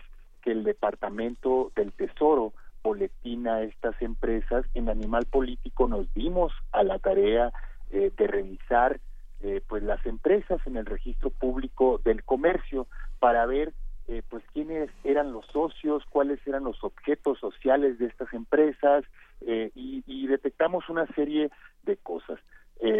Punto número uno, el Departamento del Tesoro señala 38 empresas y dos sociedades, eh, bueno, dos asociaciones civiles del jugador Rafa Márquez. Eh, siete empresas de estas 38 pertenecen al jugador. Eh, y lo que señala el Tesoro también es que de estas 38 empresas y asociaciones hay 17 personas involucradas, 16 personas involucradas. Eh, lo que detectó Animal Político con esta búsqueda es que son 61 personas más, aparte de estas 16, estamos hablando de una red de 77 personas eh, que están eh, señaladas o que están relacionadas con estas empresas. Estamos hablando desde políticos, de ex reinas de bellezas, familiares de narcotraficantes, estamos hablando también de otros jugadores o exjugadores de fútbol, eh, directores técnicos de fútbol eh, en estas eh, en esta amplia red de más de 61 personas. Estamos hablando ya de un total, las 61 que nosotros detectamos, más las 16 que señala el Tesoro, de 77 personas en total. también en esta búsqueda que nosotros hicimos, detectamos que eh, pues eh, la PGR inmediatamente una vez que Rafa Márquez señaló que fue a declarar a la PGR eh, en ese mismo día ustedes recordarán bueno la PGR asegura dos de sus empresas. Además asegura una tercera empresa eh, que esa sí está vinculada con Raúl Flores Hernández, eh, esta persona que señala al Tesoro que es el, artífice, la cabeza de toda eh, este entramado financiero que armó para la, presuntamente lavar recursos activos del narcotráfico.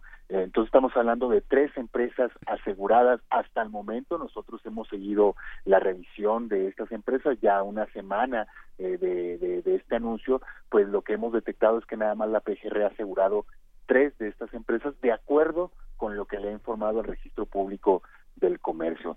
Entonces ahí estamos viendo eh, pues cómo se están moviendo las cosas. Eh, un dato eh, creo que es importante, se estima que en México al año se lavan eh, 50 mil millones de dólares. Entonces estamos hablando pues de una pequeña parte de este entramado financiero que detecta el tesoro. El tesoro eh, a lo largo, el Departamento del Tesoro, a lo largo de, los años, ha señalado a decenas de empresas vinculadas con el cártel de Sinaloa, con el cártel de Tijuana, eh, con el cártel de Jalisco, eh, tanto Jalisco, la organización antigua, como la Jalisco Nueva Generación, y un dato curioso, han sido más de 250 empresas, si no mal recuerdo, las señaladas, y hay alrededor de 50, más de 50 que han podido salir de la lista una vez que eh, pues eh, sus propietarios eh, demuestran que no tenían nada que ver con estas actividades. Sin embargo, para salir de, esta lista pueden suelen pasar algunos meses, años. Precisamente ayer el diputado federal de Morena, Carlos Lomelí, dio una conferencia de prensa. Carlos Lomelí es uno de estos personajes que aparece vinculado eh, que nosotros en esta revisión eh, detectamos como una de estas 38 empresas señaladas por el Tesoro eh, que forman parte de esta red. Su nombre no apareció en la lista de la semana pasada, pero sí una de sus empresas. Entonces nosotros al detectar esto, pues nos dimos cuenta que pues, es, un, es un personaje público, un diputado federal. Ayer sale a decir que, que su empresa era que nunca la utilizó para ningún tipo de actividad financiera que era un cascarón nada más que él había eh, creado en su momento con otro de los eh, sí señalados por el Tesoro. Eh, él señala que es una cortina de humo. ¿Quién es? ¿Quién es? Señalamientos. Carlos Lomelí. Carlos Lomelí, Carlos eh, Lomelí es diputado federal de Morena. Él señala ayer en esta conferencia que es una cortina de humo esto, estos señalamientos para desviar la atención de otros temas importantes, eh, como el tema de Pemex Lozoya, eh, sobornos con una empresa brasileña. bueno, pues esos son los dichos de él, pero también presenta un documento del Tesoro. Él ya en su momento, en el 2006, había señalado, había sido señalado por el Departamento del Tesoro precisamente de estar vinculado en, con una empresa dedicada al lavado de dinero. Él dice, eh, después de tres años, el Tesoro me entregó una carta en donde pues reconoce prácticamente, él lo señala, lo exonera de estas actividades, pero eh, lo que estamos viendo es que pasaron tres años para que él saliera lista en efecto sale de la lista eh, como nosotros pudimos eh, corroborar, ¿no? Entonces estamos hablando de un proceso que no es de un día para otro, eh, en el caso de, de, Rafa Márquez seguramente va a afectar su carrera futbolista, él ya de entrada se separó de las actividades del club Atras y, y seguramente eh, si continúa así eh, la investigación, pues tal vez, tal vez, solo tal vez, eso ya lo decidirá la, la autoridad, no alcance a participar eh, en el Mundial de Fútbol. Eh, así las cosas, eso es lo que nosotros hemos venido haciendo, lo hemos venido informando en animalpolitico.com eh, y bueno, dándole seguimiento a este tema que es, como ustedes bien señalaban, pues dos personajes públicos de interés nacional en donde pues bueno, hay que ver, hay que, hay que estar muy pendientes de la información que se sigue generando. Sí, es muy importante no perder de vista el análisis periodístico porque es uno de los aspectos, es una de las herramientas que nos permite entender la particularidad de los acontecimientos, porque este podría, podría pensarse que al interior todos los futbolistas son corruptos o que todos los líderes de un partido lo son, cuando hay un elemento que gracias al seguimiento y a la, investigación periodística nos permite reconocer, digamos, el poder corruptor, el poder corruptor que este que está sostenido también en mecanismos eh, personales y subjetivos de, de, este de voracidad y de ambición que se estructuran a partir de figuras que tienen una legitimidad en los espectáculos o en la política y que les permite a ellos este también sentirse impunes y es muy importante hacer este seguimiento de cómo estos eh, estas personas que tienen en su poder tantos miles, tantos millones de dólares para corromper a la gente, cómo, cómo funcionan, cómo se extienden y cuáles son los mecanismos impositivos, fiscales que les permiten seguir operando y que se señale una cuestión tan importante como esta desde una figura, desde una institución norteamericana y no nacional. Exactamente, no, nacional. Yo ahí quería precisar y preguntarte, Francisco Sandoval, subdirector de Animal Político, ¿cómo están calificando ustedes, cómo ven eh, la actuación de la PGR, de la Procuraduría, además en este momento tan eh, importante, tan complejo de tránsito a convertirse hacia fiscalía, eh, como esto viene por parte del Departamento del Tesoro de Estados Unidos, pero ¿qué hay de la PGR? ¿Cómo está actuando de cara a este reto que tiene? Y el cruce de datos con las Por supuesto, y también eh, de toda la estructura del Estado que persigue o debería perseguir el fenómeno tan complejo de la corrupción. Así es, Denise. Mira, yo no quisiera hacer un calificativo, pero sí te voy a dar eh, algunos hechos. Me llama mucho la atención que eh, a una semana, eh, pues de estos señalamientos del Departamento del Tesoro, solamente se hayan asegurado hasta el momento, la información que tenemos, tres de las 38 empresas y dos asociaciones civiles. me llama mucho la atención eso, ¿no? Que solamente tres. En otros casos que nosotros hemos revisado, donde también el Tesoro ha hecho señalamientos de, empresas que lavan dinero en México, pues estas empresas, muchas de, estas empresas, te puedo decir que la mayoría eh, siguen activas, no han sido asegurados. El caso de Rafa Márquez es excepcional y esto porque el jugador acudió a la PGR y de manera eh, voluntaria fue a presentarse eh, a declarar. en otros casos no se han asegurado empresas eso es lo, lo que nos llama la atención eh, eh, de, de, todo este pues de, toda esta situación verdad eh, que solamente tres de 38 empresas señaladas pues estén siendo aseguradas hasta el momento. También otro dato es que las autoridades tanto gobiernos locales como el de Jalisco como el de Michoacán la propia Federación a lo largo de los años han entregado recursos a las asociaciones civiles del jugador, de Rafael Márquez, y tampoco han señalado que eh, eh, qué ha pasado con esos recursos, si hubo algún tipo de fiscalización a los mismos, porque él, una de sus asociaciones, y esto también nosotros lo señalamos en su, en su momento, ha recibido eh, decenas, o sea, más de 100 millones de pesos eh, en, en recursos públicos como donativos, tanto económicos como en, en especie por parte de las autoridades, que tan solo en el 2016 recibió más de 20 millones una de estas asociaciones del jugador. Y bueno, también hay que recordar que la Comisión Nacional Bancaria ha dicho en múltiples ocasiones que las asociaciones civiles son eh, pues una de las eh, empresas, una de las formas predilectas de, de, para lavar dinero por parte de la delincuencia, ¿no? Entonces, estamos hablando de que en estos dos hechos, pues bueno, ha habido pocos resultados y pocas respuestas por parte de la autoridad. Es decir, tenemos eh, por un lado el lavado de dinero, eh, presuntamente eh, lavado de dinero del narcotráfico, pero otra cosa que indigna, que en lo personal y creo que compartido por muchos allá afuera en nuestra audiencia, lo que indigna es también el uso de, recursos públicos para estas asociaciones eh, a nombre del futbolista, ¿no? Y también la, el, vínculo con, con, la madre, ¿no? Con su madre que es, eh, me parece que tiene diputada por, el Partido Verde, exactamente, que no ha hecho su, su rendición eh, 3 de 3, ¿no? Sí, no, y, además eh, un, dato que nosotros también detectamos y lo publicamos en su momento en Animal Político es que eh, ella aparecía antes de ser diputada aparecía como la representante en muchos de, esos, de los actos de la de una de las asociaciones civiles de Rafael Márquez. Ella era la cara, ella era la que entregaba eh, estos donativos, ella era la que estaba siempre muy pendiente de estas actividades y era la cara pública de la asociación del, del, futbolista. Ella es diputada por el Partido Verde y como bien mencionas tampoco ha dado o ha hecho un señalamiento al respecto.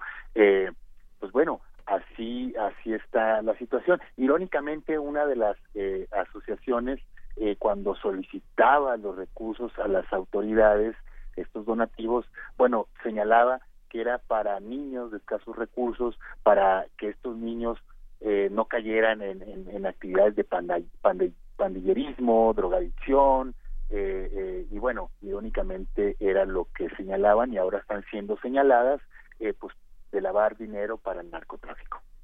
Es terrible, sí. Pues muchísimas gracias. Muchísimas gracias, Francisco Sandoval.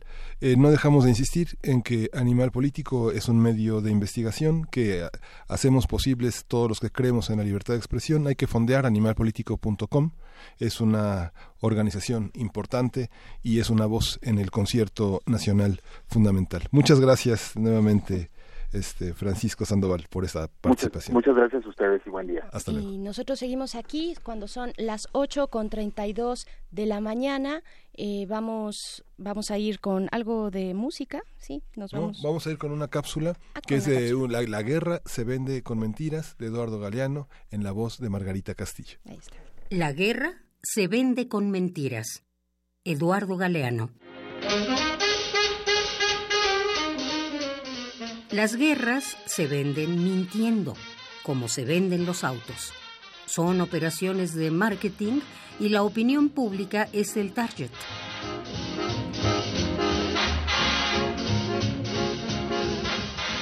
En el año 1964, el presidente Lyndon Johnson denunció que los vietnamitas habían atacado dos buques de los Estados Unidos en el Golfo de Tonkin y entonces el presidente Johnson invadió Vietnam. Cuando la guerra ya había destripado a una gran multitud de vietnamitas, en su mayoría mujeres y niños, el ministro de Defensa de Johnson, Robert McNamara, confesó que el ataque del Golfo de Tonkin nunca había existido. Los muertos no resucitaron. En marzo del año 2003, el presidente George Bush denunció que Irak estaba a punto de aniquilar el planeta con sus armas de destrucción masiva. Eran, según él, las armas más letales jamás inventadas. Y entonces, el ejército de los Estados Unidos invadió Irak y cuando ya la guerra había destripado a una buena multitud de iraquíes, en su mayoría mujeres y niños, el propio presidente Bush confesó que las armas de destrucción masiva no habían existido. Que esas armas más letales jamás inventadas habían sido inventadas por él.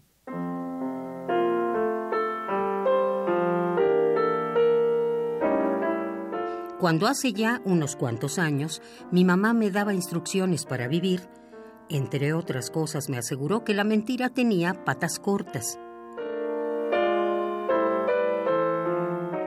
Pero la mentira tiene patas larguísimas, porque en las elecciones siguientes el pueblo recompensó las mentiras del presidente Bush religiéndolo.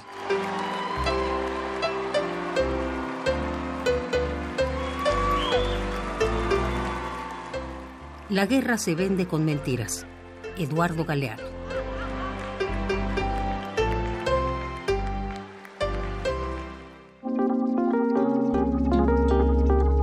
Primer movimiento. Hacemos comunidad.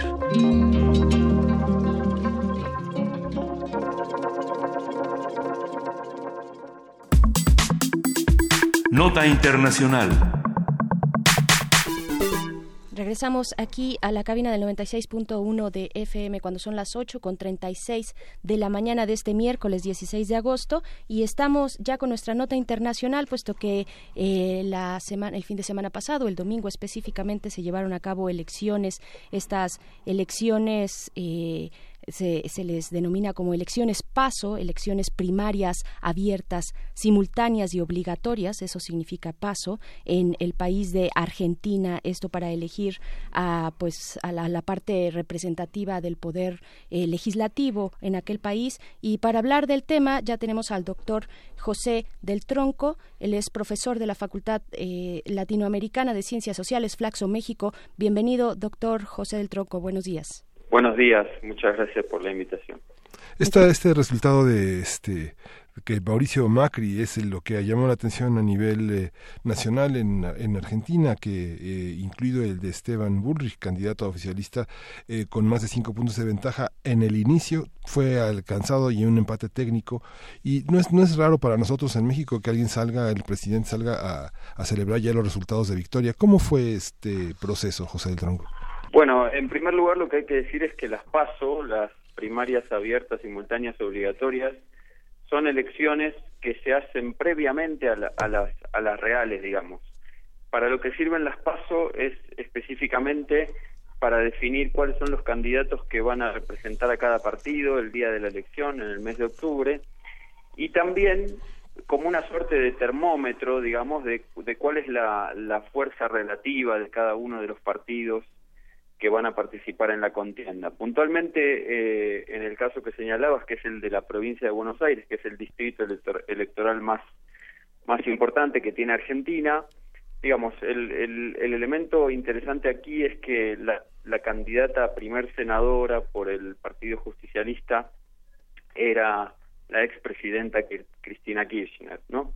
Por lo tanto, eh, una buena elección de la presidenta, de la expresidenta Kirchner significaba en buena medida, digamos, no, digamos necesariamente un fracaso del gobierno, pero sí el hecho de que la oposición, la principal oposición que tiene hoy en día el gobierno de Argentina, mantiene un, un poder electoral y una legitimidad considerable. Lo que ocurrió puntualmente fue que por la manera en que se fueron cargando los datos, eh, al principio parecía que había una ventaja considerable del candidato Bullrich, o, oficialista del gobierno de Macri, y a medida que se fueron cargando los datos de las zonas más cercanas a la capital federal, a la ciudad de Buenos Aires, que es la zona, digamos, donde tiene mayor poder electoral el, kirchnerismo, la ventaja se fue se fue achicando hasta el punto de que digamos quedó una ventaja de 0.1%.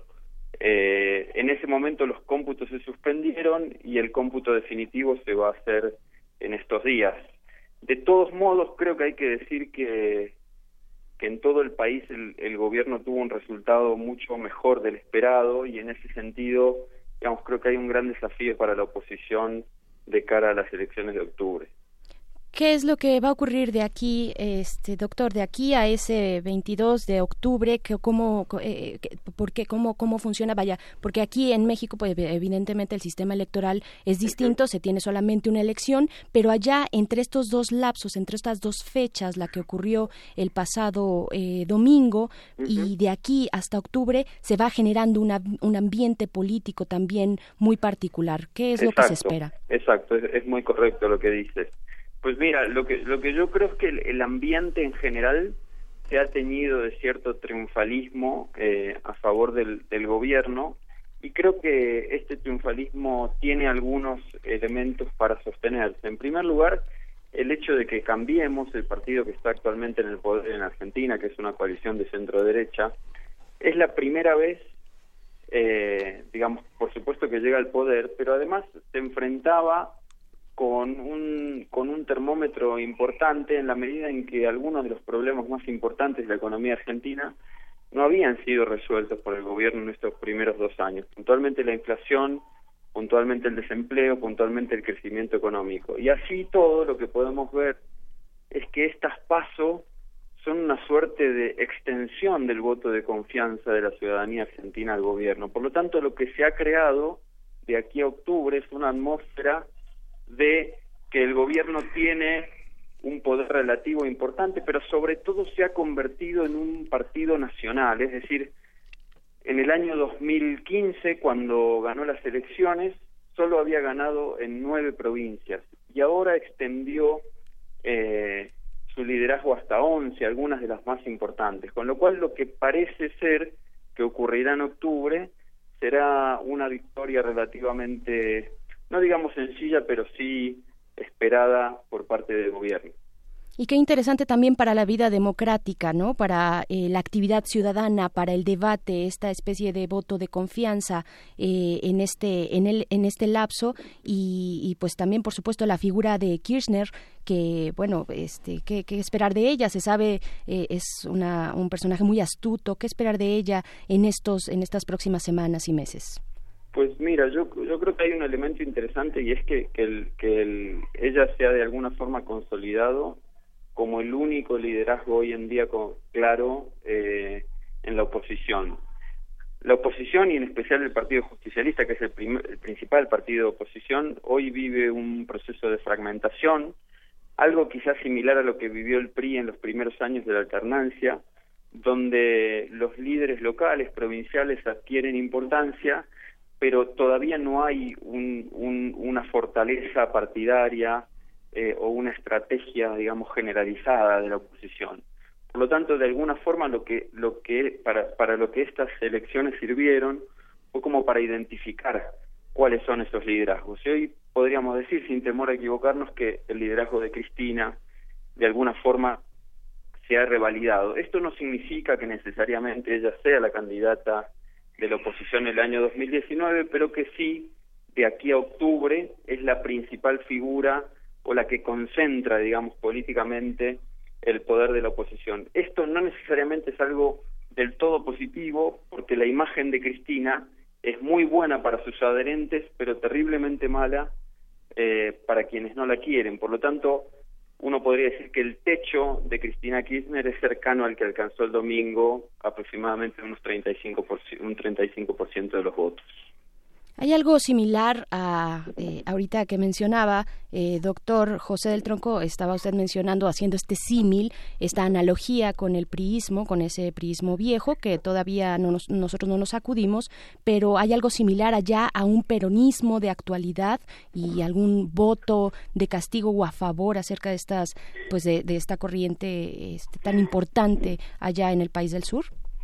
Eh, es una pregunta interesante. Eh, los paralelismos siempre tienen limitaciones. Por supuesto. Eh, yo, digamos, poniendo el, el, ejemplo del PRI, el PRI de alguna forma logró reconducir, digamos, ese proceso de crisis que vivió en los primeros años de la década pasada y lo recondujo fundamentalmente a partir de la unidad del partido, pero en torno a una figura que es la del actual presidente Peña Nieto, ¿no? Sí. En, en, en, Argentina el, este proceso está recién siendo vivido por el peronismo y no, no queda claro si va a ser Cristina Kirchner la figura en torno a la cual eh, se dé esta suerte de, de, de, ¿cómo decirlo así?, digamos, de, de reorganización del, del peronismo. No pareciera ser la única eh, y probablemente pensando a futuro tampoco la más eh, seductora, pero lo que sí podemos decir es que hoy en día es la más importante.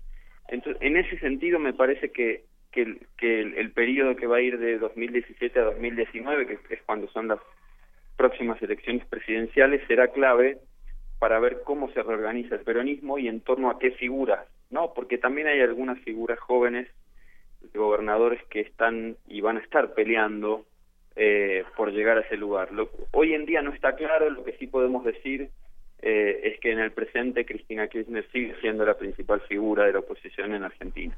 Y es muy interesante, eh, doctor, que, que, mencione a la parte joven de la política más institucional cuando se habla de un contraste eh, del pasado, de un pasado reciente y muy marcado como es el peronismo también. ¿Cómo está en ese sentido las fuerzas y la participación de la juventud? Eh, eh vaya, hay algunas, eh, se, se, muestran alternativas, se, se muestran propuestas un poco más al borde de lo que es la política tradicional? Eh, es, eh, es difícil afirmarlo. Yo creo que, que, que los eh, políticos jóvenes, los más institucionales, como bien dice, los que hoy quizás ocupan eh, algún cargo de gobernador o de legislador, eh, en general son políticos que están un poquito más ideológicamente al centro de, de la expresidenta Cristina Kirchner eh, y probablemente adquieren desde el punto de vista político institucional una actitud un poco más colaboracionista, de diálogo, de construcción de consensos, un poco tratando de diferenciarse de, de lo que fue llamado como una actitud polarizante de Cristina Kirchner durante su durante su mandato, es decir, quizá los políticos jóvenes están más cerca de una visión más dialoguista de la política, menos polarizada y probablemente en términos ideológicos más al centro, excepto excepto el partido de izquierda eh, que también tiene una presencia joven importante, pero que tiene un caudal de votos digamos, entre el 5 y el 10%. En general, los partidos grandes, el partido Cambiemos, que está en el poder, y el partido justicialista, que es la principal oposición, eh, muestran cierta renovación de cuadros y esa cierta renovación de cuadros implica también pensar en una competencia cercana al bipartidismo en Argentina en los próximos años, más dialoguista, más moderada, menos polarizada eh, y menos conflictiva. Eh, en ese sentido me parece que que sí pudiéramos hablar eh, de una mayor institucionalización de, la política en Argentina. Estamos hablando con José del Tronco, quien es profesor e investigador de la Facultad Latinoamericana de Ciencias Sociales, Flaxo, México, y queremos eh, preguntarle, doctor, eh, cuáles son las lecciones que tenemos que aprender de Argentina en esta, en, esta, en este panorama que ha hecho tan breve pero tan conciso de la configuración de los partidos y del destino de la participación en partidos para la política de un país. En el 2018 parece que las reglas del juego se, se, se, se amplían, la llegada de candidatos independientes, de frente amplios, de candidatos que están al margen de que, no que nunca han formado parte de los partidos y que se abren para buscar en la sociedad otros candidatos que un investigador de la UNAM justamente los llamaba franquicias, poner a los partidos en el nivel de franquicias. ¿Cómo lo ve usted? ¿Qué, qué este desarrollo de los partidos en Argentina qué arroja en el, para, para la democracia latinoamericana y en particular en este momento para México? ¿Qué tenemos que aprender del desarrollo de los partidos argentinos? Yo creo que, que podríamos decir la situación de fragmentación eh, que actualmente está viviendo el sistema político mexicano ya la vivió Argentina eh, a principios de los 2000, fines de los 90, principios de los 2000. Eh, de hecho, fue una crisis muy fuerte del sistema de partidos, con una fragmentación extrema, eh, y, esa fragmentación se ha ido reconduciendo en torno, por supuesto, al peronismo, que es el partido más tradicional de la política argentina, pero también ahora al surgimiento de esta nueva fuerza de centro derecha que hoy en día gobierna, que es Cambiemos. En ese sentido, eh, la, la, crisis, la fragmentación extrema que vivió el sistema de partidos argentino a principios de la década pasada, se ha transformado lentamente, lenta y, y no, no fácilmente, eh, en una suerte de competencia hacia el bipartidismo. Repito, no podemos ser terminantes en este sentido, pero, pero creo que esa es la tendencia generalizada. Digamos, después de la, de la crisis, la reconducción en torno a un liderazgo, puntualmente el de Néstor eh, Kirchner y luego el de Cristina Kirchner, y de un peronismo hegemónico. Sin embargo, eh, ese peronismo hegemónico debió enfrentar a principios de la actual década una crisis económica fuerte, eh, la caída de los precios de las exportaciones y por supuesto también entonces cierto descontento y cierto hartazgo por parte de la ciudadanía que llevó a la alternancia.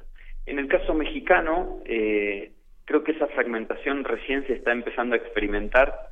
Me parece que es la consecuencia lógica, eh, uno podría decir, de, de, la falta sistemática de respuestas del sistema político a las preferencias y a las expectativas de los ciudadanos y por supuesto que la reforma electoral de 2014, en la medida en que abre la puerta a las candidaturas independientes, por supuesto también eso implica una suerte de oxigenación del sistema político mexicano. Ahora, la oxigenación, que por sí misma es buena, no necesariamente nos dice eh, que la reorganización del sistema de partidos va a ser un proceso rápido eh, y terso. Por supuesto que, que no lo va a ser así. Me parece que las elecciones de 2018 pueden marcar un hito para la política mexicana en la medida en que es la primera vez que la izquierda podría llegar al poder. Y en ese sentido eh, creo que uno de los de los elementos a tomar en cuenta eh, no solo del caso argentino sino en general del caso latinoamericano a través de la historia es es que la moderación política muchas veces implica por supuesto, renunciar a, ciertos logros, pero es mejor que la polarización. La polarización es un proceso eh, que por lo general no termina bien eh, y me parece que si la política es la guerra por otros medios, eh, los procesos de polarización se acercan mucho a los conflictos bélicos. Por lo tanto, me parece que gane quien gane, en este caso si gana la izquierda por primera vez, la política mexicana debería reconducirse hacia el diálogo, hacia la cooperación, hacia el consenso, hacia la construcción de acuerdos, con la ventaja de que estos acuerdos ya no serán solo acuerdos de centro derecha como como como estamos eh, acostumbrados a ver en México, sino acuerdos que quizás impliquen niveles de inclusión social mucho más mucho más importantes. Eso es lo que yo esperaría, pero por supuesto es más una expresión de deseos que claridad respecto de lo que va a pasar. Eh, y creo que es una expresión de deseos compartidos, doctor José del Tronco, porque finalmente abona a la pluralidad y en la pluralidad tenemos la oportunidad de hacer un diálogo, de hacer un diálogo, no necesariamente llegar tal vez a un acuerdo, pero del diálogo ya se sacan cosas muy interesantes. Yo le agradezco eh, esta conversación. Eh, seguiremos, por supuesto, de aquí hasta este 22 de octubre, que ya se cierra este proceso electoral. Seguiremos pendientes de las elecciones en Argentina. José del Tronco, profesor investigador de la Facultad Latinoamericana de Ciencias Sociales Flaxo. Muchas gracias. Gracias a ustedes. Muchas gracias. Pues vamos a continuar con la curaduría de Dulce Wet. El 16 de agosto de 1977 falleció el legendario Elvis Presley y lo vamos a recordar, a recordar con esta producción de Jerry Lieber, Jailhouse Rock de 1957, música del álbum Elvis 31, 31 hits. Vamos a escucharlo.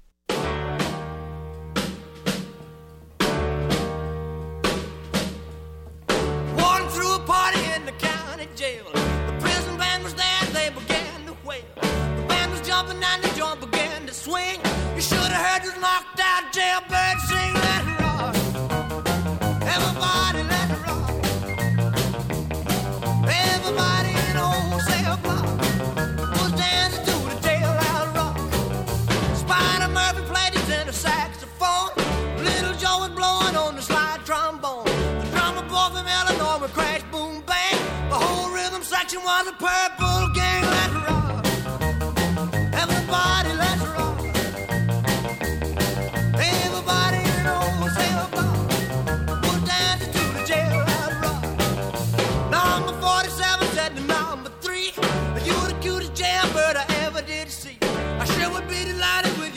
company.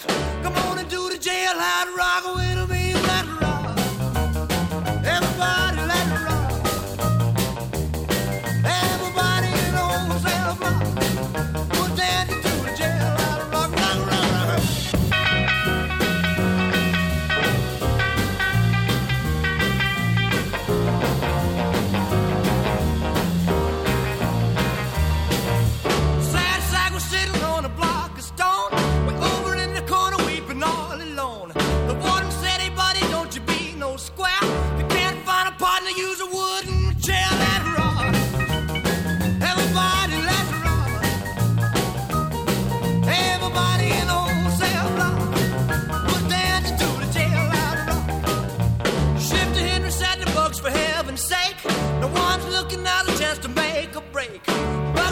shifty and he said mix nicks. I wanna stick around, I wanna get him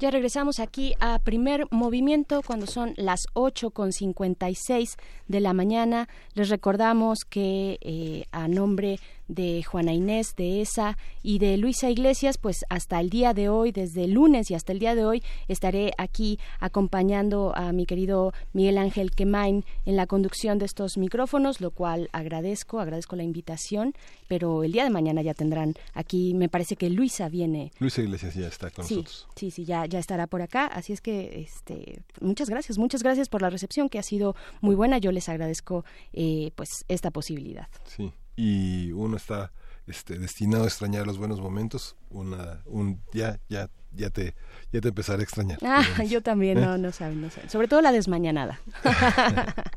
Bueno, tenemos, eh, tengo en edición una lectura que ha sido muy interesante. Justamente vamos a, vamos en la, en la siguiente, en la siguiente hora de primer movimiento vamos a hablar de las comunidades indígenas y sobre todo de lo que tiene que ver con la historia, la historia de México. Y justamente la Universidad Veracruzana en su colección biblioteca ha editado un libro que es fascinante porque no solo es la historia de un hombre, sino es la historia de todo un proyecto de, de enseñanza, de investigación y de participación en la vida pública que es el de Enrique Florescano. Cumplió 80 años y se ha publicado bajo la coordinación de Juan Ortiz Escamilla y Nelly Palafox López un libro de semblanzas de un historiador en el que participan Lorenzo Meyer, que es un colaborador habitual eh, de primer movimiento, y un texto muy bello que se llama Enrique Florescano entre libros, que es una semblanza extraordinaria de Lorenzo Meyer, y Jan Meyer, el momento francés de Enrique Florescano, que ha pasado también por su momento inglés y su momento indígena también, Enrique Florescano y la historia económica de México, una mirada a comienzos del siglo XXI por uno de los grandes historiadores de la economía en México, que es Carlos Marichal, Clara García Ayulardo, eh, hace un retrato sobre la historia de México, un acercamiento personal Pablo Escalante Gonzalvo sobre la historia del México indígena, que es un material muy importante para entender una mesa como la que vamos a tener en unos eh, minutos y que es fundamentalmente eh, esta visión que tiene Florescano desde el Seminario de Historia de la Agricultura que ha sido tratado por Virginia a García Acosta y un epílogo de Raúl Arias Lobillo y un anexo fotográfico conmovedor, interesante de cómo una vida atraviesa la historia y cómo una vida enriquece la historia del país. Vale la pena, vale la pena consultarlo, lo publicó la Universidad Veracruzana y es Enrique Florescano, Semblanzas de un historiador. Y se agradece siempre la generosidad de incluir anexos eh, fotográficos, eh, estudios fotográficos originales que siempre, eh, pues sí nos transmiten de esa manera visual. Somos, eh, eh, tenemos esa capacidad visual desarrollada y eso nos eh, nos permite interactuar con el pasado y con las historias de un modo diferente al de la lectura o incluso al del sonido. Así es que ahí está la recomendación, Enrique Florescano. Y tenemos actividad actividad en nuestras redes sociales. Eh, muchas gracias a todos los que hacen comunidad con nosotros. Desde acá de la cabina les mandamos un abrazo y un saludo. Nos dice Guillermo R. Guillermo, dice, eh, el invitado olvida mencionar el papel del sistema financiero occidental y el regreso de los halcones de Washington a Sudamérica. Eh, supongo que se refiere a nuestra nota nacional acerca de la PGR y el lavado de dinero, pero también nos comenta eh, un poco antes, dice, por favor no insulten a Cristina Kirchner al compararla con el PRI. Ella ha, re- eh, ha- remado a contracorriente con la dictadura. Ok, pues ahí está, ahí está también eh, sus comentarios que agradecemos muchísimo. Y pues vamos a un pequeño corte y regresamos, querido Miguel Ángel Sí, regresamos al primer movimiento. Primer movimiento. Hacemos comunidad.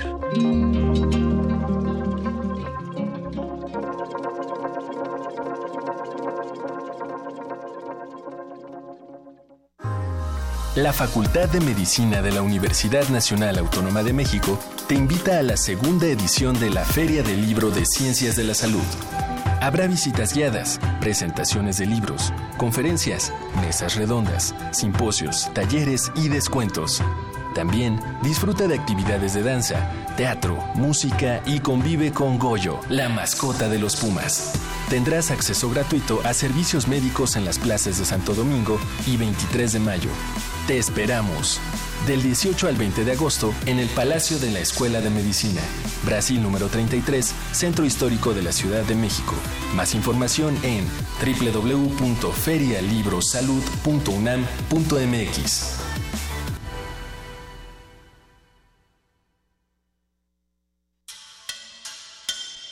Imagina verte forzado a separarte de tus hijos, ser exiliado de tu hogar y quedar en completa soledad y castigo. Sin oficio ni beneficio.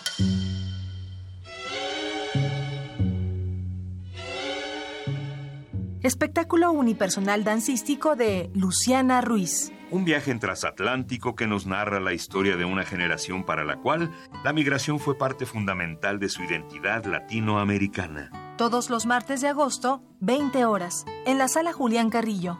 Entrada libre. Radio UNAM, experiencia sonora. Voy a tomar leche? No, hija. Vamos a comprar una, ándale.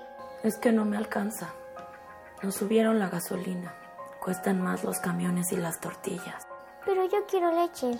Ay, mija, si supiera el mal gobierno que tenemos, son unos miserables que no les importamos. Al gobierno, tu bienestar no le importa. Al PT, sí. Por eso, al igual que tú, estamos hasta la madre. Piénsalo bien. Ya no votes por los mismos abusivos. Partido del Trabajo.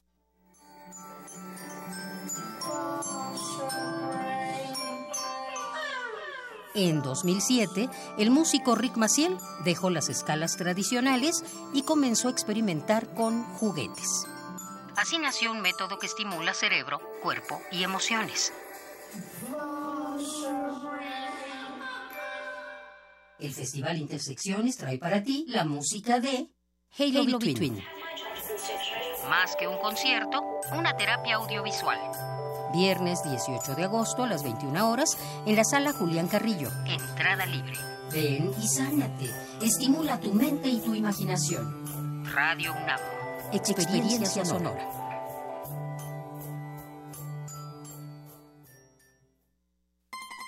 Sarcasmo, buen humor y una visión crítica de la sociedad. Cine Club Radio Cinema presenta un ciclo dedicado al director italiano Marco Ferreri. Proyectaremos Dillinger ha muerto, La Gran Comilona, No tocar a la mujer blanca, Ordinaria locura y Nitrato de plata. Acompáñanos todos los miércoles de agosto a las 6 de la tarde en la sala Julián Carrillo de Radio UNAM. La entrada es libre. Radio UNAM, experiencia sonora.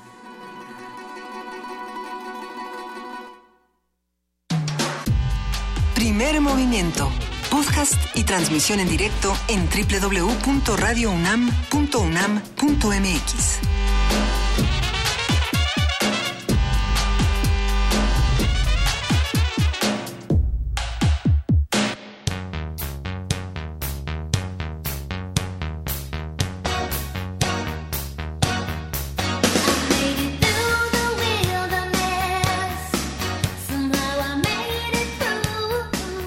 miércoles, pero también es momento de bailar un poco y desperezarse a estas horas de la mañana. Ya son las 9 con 4 de este miércoles 16 de agosto. Lo que estamos escuchando es parte de la propuesta musical de nuestra querida Dulce Web eh, Wet, eh, jefa de la discoteca de Radio UNAM. Por supuesto, una canción conocidísima, querido Miguel Ángel Quemain. Esto es Like a Virgin de Madonna, porque ella está cumpliendo años. Me parece que eran 52 años. 59 años. 59 está, años. Está en, la, está- 59 está en la años. frontera, pero sigue like a virgin. ¿no? Sigue Like a Virgin, por supuesto. Nos pueden mandar sus comentarios y Like a decirnos. man, like a woman, like everything. Like everything, like a queen, eh, totalmente del pop. Así es que nos vamos, vamos a escuchar esto, arroba P Movimiento y Primer Movimiento en Facebook para que nos compartan sus comentarios.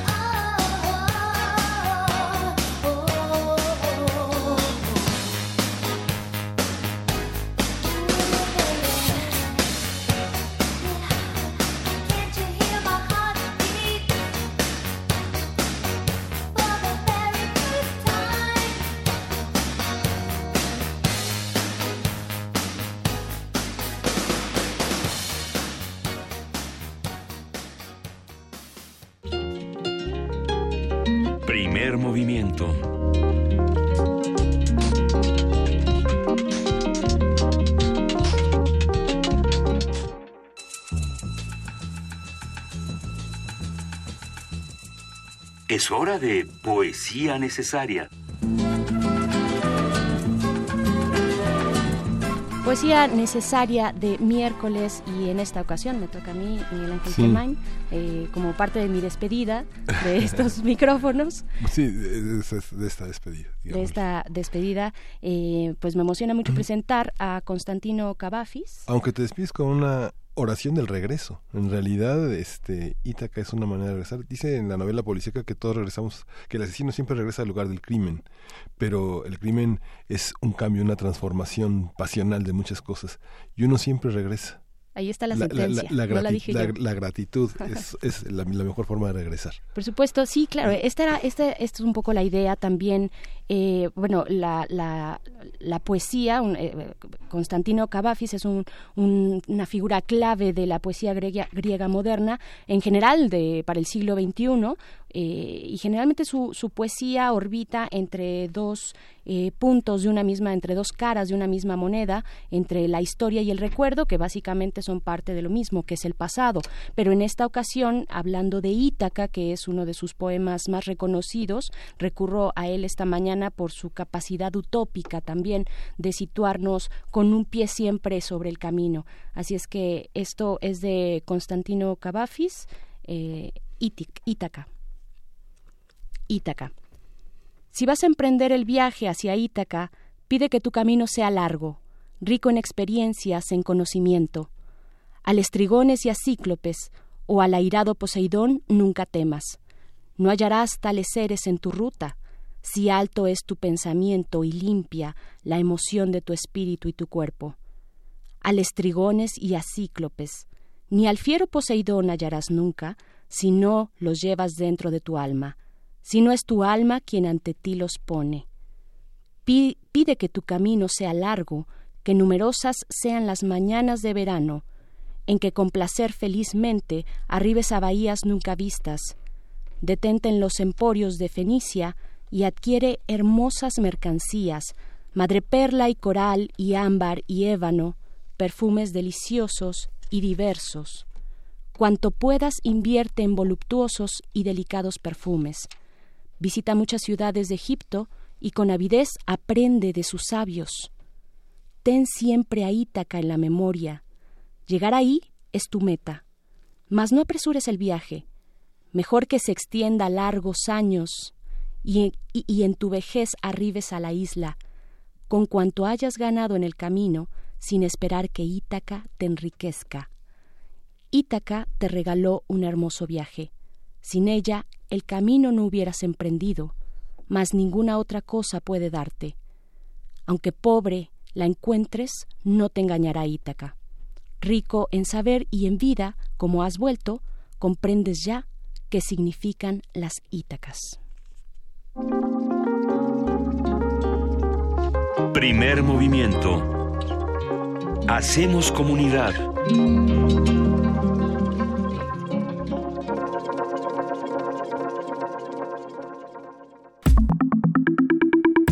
La mesa del día. Las radios indígenas y comunitarias fueron reconocidas constitucionalmente con la reforma del 2013. Las radios indígenas tienen como fin la promoción, desarrollo y preservación de sus lenguas, de su cultura y de sus tradiciones, bajo principios que respeten la igualdad de género y que permitan la integración de las mujeres indígenas. Las radios comunitarias se caracterizan porque su actividad no es lucrativa y la comunidad tiene el control de la emisora. Por estos factores, algunas veces carecen de apoyo gubernamental y en algunos países la legislación que las regula no está bien definida. En el mundo existe la Asociación de Radios Comunitarias, la MARC, que es una organización no gubernamental internacional que agrupa cerca de 4.000 miembros y asociados en más de 110 países, incluido el nuestro. Y recientemente en nuestro país el Grupo de Incidencia para el Desarrollo de la Comunicación Indígena y Comunitaria presentó al Instituto Federal de Telecomunicaciones una agenda sobre distintos temas y retos también que enfrentan estas emisoras, entre ellos el financiamiento, por supuesto, uno de los un, eh, de 1% de publicidad, el cese también de las campañas de criminalización transparentar el trámite de otorgamiento de concesiones, entre otros, este último, por supuesto, también muy relevante. A partir del quinto seminario de radio y comunicación indígena, vamos a hablar sobre las radios y los medios de comunicación indígenas y comunitarios, su función, de existencia, pertinencia, con Juan Mario Martínez, Juan Mario Pérez Martínez, quien es secretario técnico del Programa Universitario de Estudios de la Diversidad Cultural y la Interculturalidad, que ha tenido una enorme presencia aquí en Primer Movimiento. Buenos días. Gracias, muchas gracias, Miguel Ángel. Y con Eric Huerta, licenciado en Derecho, maestro en Administración Social, con especialidad en Desarrollo Comunitario y doctorante en Desarrollo Rural. Buenos días. Hola, buenos días. Buenos días y bienvenidos. Bueno, eh, la función de los medios eh, de comunicación eh, indígenas, qué significa, qué, cómo estamos parados, cómo eh, mostrar un primer panorama de lo que significa esta red, esta red muy amplia de un eh, medio tan necesario, tan inmediato, tan íntimo dentro de las comunidades. ¿Dónde estamos parados? Bueno, pues los, los medios de comunicación forman parte esencial de la posibilidad de la reproducción social de, de una cultura, ¿no? Es la manera en la que eh, utilizando ciertas herramientas de comunicación, los pueblos pueden seguir mostrando su existencia y replicando sus canciones, sus historias, sus memorias. Entonces, es eh, el reflejo de la propia vida comunitaria, pero expresada a través de un medio de comunicación, como puede ser la radio principalmente. Aunque también hay telefonía, también hay eh, medios digitales como el Internet, eh, pero ya herramientas apropiadas y, y, mostradas con la propia cultura de, las, de los pueblos. Uh -huh. Juan Mario, hay una un seminario, el quinto seminario de radio y comunicación indígena. ¿En qué consiste? ¿Cuál es la convocatoria? ¿Cómo se participa? ¿Y cuál es el alcance que, que, este, que tiene este seminario que tuvo una amplia convocatoria, una convocatoria dirigida a la, comunidad estudiantil, sobre todo a, la, los maestros y a la participación universitaria en general del país, en realidad? ¿no? Sí, bueno, eh, muchas gracias Miguel Ángel y muchas gracias Berenice por la, por la invitación. En efecto, esta es la quinta edición de este seminario de radio y comunicación indígena que impartimos desde el año 2007. Estamos cumpliendo nuestros primeros 10 años, años, en la Facultad de Ciencias Políticas y Sociales de nuestra universidad. Y este es un seminario que surge en el momento en que realizamos un estudio a las radios indigenistas de la ahora Comisión Nacional para el Desarrollo de los Pueblos Indígenas. Tienen un sistema de radio articulado de 19, 20, depende cuántas estén en el aire en este momento o cuántas no, eh, radiodifusoras indigenistas, ¿no? ¿no? No, son radios comunitarias indígenas, pero este es el origen primigenio de este seminario de radio.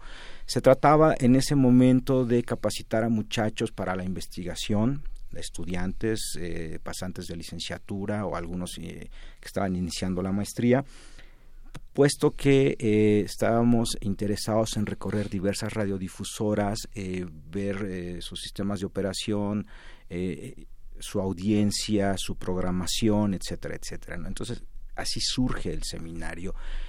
Cuando terminó este proyecto, cuando terminó esta investigación, pues el director del el entonces director de la facultad me llamó por teléfono y me dijo, oye, este lo van a volver a impartir, ¿verdad? Porque aquí tengo 60 este una lista de 60 este alumnos que están esperándolo.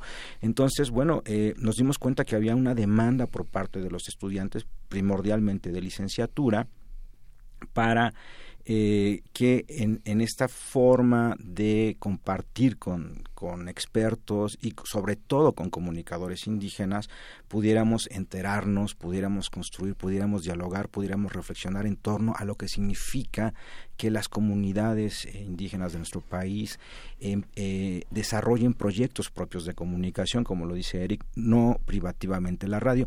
En ese momento, hace 10 años, bueno, la radio eh, indudablemente marcaba la pauta, pero el desarrollo tecnológico y lo que yo llamo la masificación del de, eh, acceso al Internet ha permitido que los comunicadores indígenas eh, puedan tener otras opciones de comunicación. Entonces, de esta manera es que surge el seminario, lo, volvemos a impartir. Eric Huerta está con nosotros, es miembro fundador del mismo y a través de este han pasado eh, figuras como Carlos Montemayor, por ejemplo, como Carmen Aristegui, eh, Mardonio Carballo, eh, Eugenio Bermejillo, etcétera, etcétera, que eh, en aproximadamente 15 sesiones de conferencias exponen una realidad.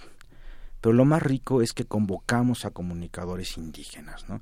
Y entonces vienen comunicadores indígenas como por ejemplo Radio Shempog, en Oaxaca, Radio Nandía. En esta ocasión estarán con nosotros gente de Radio Totopo, gente de Radio Fogata, eh, etcétera, etcétera, que eso es lo que enriquece y lo que hace único a este espacio de reflexión en torno a la temática de la comunicación indígena. Y en efecto, eh, si se me permite el comercial, pues las inscripciones están abiertas. Pueden visitar nuestro blog que es radio y comunicación indígena.blogspot.mx en donde están los requisitos de la inscripción, que realmente son muy sencillos, y donde se podrán enterar que arrancamos este 5 de septiembre y concluiremos el 14 de noviembre, todos los martes de septiembre, octubre y los dos primeros martes de noviembre.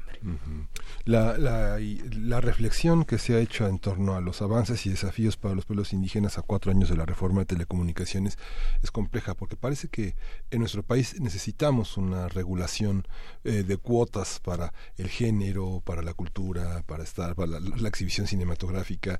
La ley ha tenido que poner frenos a la indiscriminada exclusión de muchos sectores. ¿Cómo es la presencia de lo indígena? A mí, a mí me tocó en, en, alguna de las emisiones del Premio Nacional de Periodismo ser jurado y en esta ocasión, por fortuna, fue un premio a la difusión cultural del mundo indígena en Oaxaca, que tiene es uno de los espacios con mayores radios comunitarias, Guerrero, Oaxaca, este que las tienen. ¿Cómo, ¿Cómo se da ese espacio para los espacios no indígenas y para los espacios indígenas? ¿Cómo trabajan en ese sentido? En Antes voy a hacer un paréntesis para uh -huh. comentarte que uno de los chicos que tomó este seminario, el, desde, desde, el primer seminario, eh, ahora ha sido merecedor a un premio nacional de periodismo, ¿no? Este, por su labor en la montaña de Guerrero. Sí. Entonces, bueno, eh, y él mismo me ha comentado que este espacio fue que él lo abrió y lo, y lo, lo terminó de convencer que hacia allá debería de dirigirse, ¿no? Eh, en efecto, pues lastimosamente eh, pareciera ser que las cuotas son el único, es, la única mecanismo, forma, el único mecanismo para sí. acceder, ¿verdad? Eh, en, por ejemplo, el papel de la mujer en el Parlamento no es este privativo, también el papel de la mujer en el acceso a los medios de comunicación.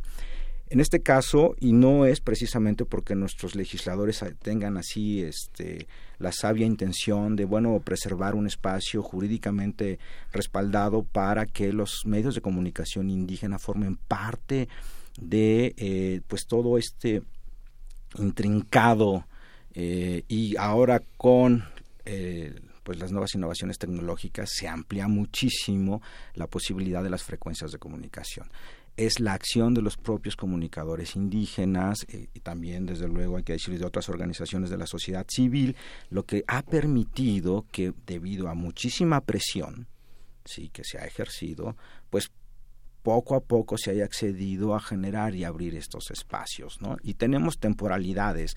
Ahorita, por ejemplo, y venimos a hablar sobre el Foro Internacional sobre Medios Indígenas y Comunitarios que se desarrolló la semana pasada, los días 9, 10 y 11 de agosto en la ciudad de Oaxaca, eh, coordinado eh, básicamente por el IFT, cuando hace un año el IFT estaba encaminando una campaña contra las radios piratas que criminalizaba precisamente a estas radios, ¿no? las radios comunitarias indígenas, entre otras tantas. Entonces, como bien dices Miguel Ángel, el espacio, eh, la, posibilidad de acceder al espectro radiofónico de nuestro país, que es un bien de todos los mexicanos, que es un bien nacional, eh, pues lastimosamente debe de pasar por una serie de candados y porque está prácticamente concesionado a una serie de intereses particulares. Los intereses públicos, y no solamente me refiero a la radiodifusión o a las radiodifusoras públicas, o las radiodifusoras universitarias, en el caso de las radiodifusoras comunitarias también, parece ser que es lo último que interesa en el diseño de una política nacional en torno a la comunicación. Ahora, una terrible paradoja. Una terrible paradoja. Son medios públicos. Sí, creo que la, la mención que hacían es muy importante, ¿no? Eh, cómo tuvimos que tomar cuotas, ¿no? Más allá de cuotas es cómo poder dar a la luz toda la mm, diversidad cultural que existe en nuestro país, ¿no? Tuvo que haber un levantamiento armado, el levantamiento zapatista, para señalar precisamente que había otro México, un México que estaba negado, que no se está viendo en, en la eh, televisión, que no se está escuchando en la radio, del que sus historias, aunque son importantes, no están ahí. Y justo eh, ese levantamiento zapatista dio lugar a las bases constitucionales del derecho de los pueblos indígenas adquirir, administrar y operar sus propios medios de comunicación. Y este derecho que tuvo que irse luchando desde mostrar que no eran criminales, ¿no? Hace 15 años a estas radios se les perseguía como a criminales porque eh, este, usaban ilegalmente el espectro radioeléctrico. Hace un año se intentó revitalizar esto, pero ya hay una conciencia muy fuerte tanto en los medios de comunicación como en los propios pueblos indígenas y le pusieron un alto al instituto.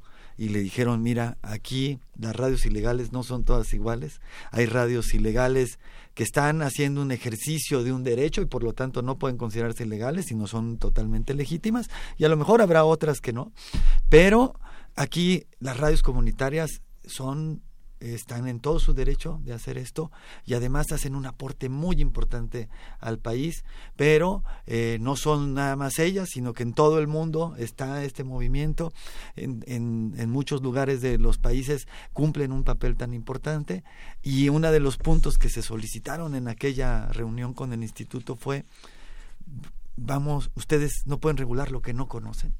Entonces queremos mostrarles toda la diversidad que hay, eh, todo lo que está pasando en el mundo sobre medios comunitarios indígenas. Y bueno, pues este foro internacional pues fue una probadita de eso. ¿no? Sí. Es muy difícil en una, en una mesa hablar de toda la problemática. Hay una parte que tuvo que ver con esta indebida armonización de la Ley Federal de Derechos que el Instituto, la, la, el, el Instituto Federal de Telecomunicaciones eh, hizo con, la, con el cobro de las concesiones a las radiodifusoras. ¿Cómo, ¿Cómo funciona esto? Digamos, hay varias contradicciones en ese sentido. No se les tiene que cobrar y tiene que haber una exención de derechos. Y por otra, y por otra parte, digamos que las comunidades indígenas accedieron a la red GSM en la telefonía celular para abaratar las llamadas de larga distancia, que inicialmente fueron de 4 pesos el minuto, hasta ahora que volvió a estar nuevamente eh, en dificultades con 10 pesos el minuto y que en algunas comunidades sabemos que las este que los modems anteriores funcionan con los, los 800 MHz de 800 a 950 y que permite el acceso y la reproducción de telefonías que están prácticamente en todos los teléfonos de hoy eh, al alcance. Sin embargo, esa telefonía que está en comunidades muy indígenas todavía sigue siendo muy cara para el acceso a internet, conectarse y hacer transmisiones a través del espectro digital. ¿Cómo funcionan estas contradicciones? ¿Cómo las ven, Juan Mario? ¿Cómo las ven, Eric? Eh, bueno, antes de, yo creo que Eric es el uh -huh. especialista que puede contestar uh -huh. mejor a eso, pero yo, yo quisiera agregar en torno a esto que no solamente se trata del acceso de los de los pueblos indígenas a los medios de comunicación, uh -huh. sino es el acceso de la sociedad civil en su conjunto, ¿no? Sí. Claro. Eh, una de las cosas con las cuales nosotros eh, tratamos de, pues, eh, meter un poquito ruido a los, a los jóvenes de las carreras de licenciatura es, bueno, y si ustedes quisieran hacer, participar con un proyecto autogestivo de radio en una de las zonas que más conglomerado tiene su espectro radiofónico, que es la Ciudad de México, podrían hacerlo. Si el día de mañana algún colectivo quiere lanzar su, su propio proyecto de comunicación, olvidémonos de la radio, sino simple y sencillamente a través de, de Internet, pero bueno, quiere tener salida stream, quiere quiere generar su propia eh, frecuencia de radio, o canal de televisión o lo que sea, pudiéramos hacerlo.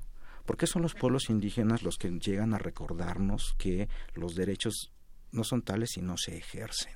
Uh -huh. Y porque en un contexto entonces en donde la batalla diaria, eh, no tenemos que, que, que, hablar mucho aquí, se, se ha tocado eh, muy profundamente aspectos como lo que Cherán, por ejemplo, y la autonomía, las claro, comunidades zapatistas, la defensa de los pueblos en, en Juchitán, en to, eh, frente a los proyectos eólicos, etcétera, etcétera, porque son ellos los que llegan a recordarnos que eh, cómo viene el quehacer de defensa de los derechos humanos, de los, del derecho a la comunicación, en este caso, hablando específicamente, y entonces Por lo tanto, también este derecho a la organización y a la comunicación vertido en torno a la defensa de sus territorios, ¿no?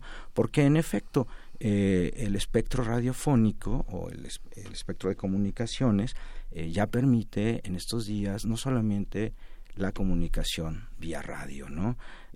En torno a eso, e- evidentemente, Eric y eh, Redes AC, que es una de las eh, organizaciones de la sociedad civil en, en torno a esto, pues ha avanzado y ha marcado una pauta muy interesante que incluso eh, no, no solamente a nivel América Latina, sino ha llamado muchísimo la atención la posibilidad de que las comunidades no solamente ya hagan radio, sino tengan redes de telefonía celular, lo cual permite o nos deja bastante cerca a que otro tipo de tecnologías. O sea, yo nada más quisiera recordar que por segundo año consecutivo, probablemente por tercer año consecutivo, las remesas de nuestros connacionales en Estados Unidos han superado a la renta petrolera como ingreso prioritario en nuestro país.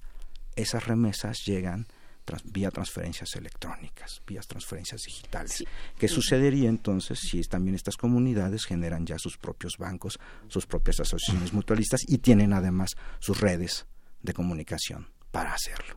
Porque tenemos una idea muy romántica, ¿no? Eh, de pronto acá eh, sobre la radio, sobre la radio y la infraestructura mínima que se requiere para hacer una radio comunitaria de onda corta, eh, pero efectivamente se queda de, se queda por, se queda por fuera estas necesidades de entrar en un, de- en, en un diálogo mucho más abierto y con más herramientas como es el uso del espectro radiofónico eh, y, y el acceso a estas comunicaciones internacionales también, ¿no? Sí, bueno, volviendo a, a este punto, ¿no? Es eh, hoy las, la evolución tecnológica es muy amplia, entonces no puedes estar diciendo radio, TV, Ajá. en realidad son medios de comunicación y son medios multiformatos Multiplataformas, y multiplataformas, entonces la ley justamente era una ley convergente, ¿no? Y en el sentido de esta reforma a la ley de 2013 que vuelve a una ley convergente, pues considera igual eh, la, eh, la concesión te permite pues prácticamente dar todos los servicios de telecomunicaciones y lo que va cambiando son las frecuencias, ¿no? Pero eh, a la hora de armonizar esta ley con la ley federal de derechos, pues el- los legisladores piensan, ah, sí, los pueblos indígenas, solo radio, ¿no?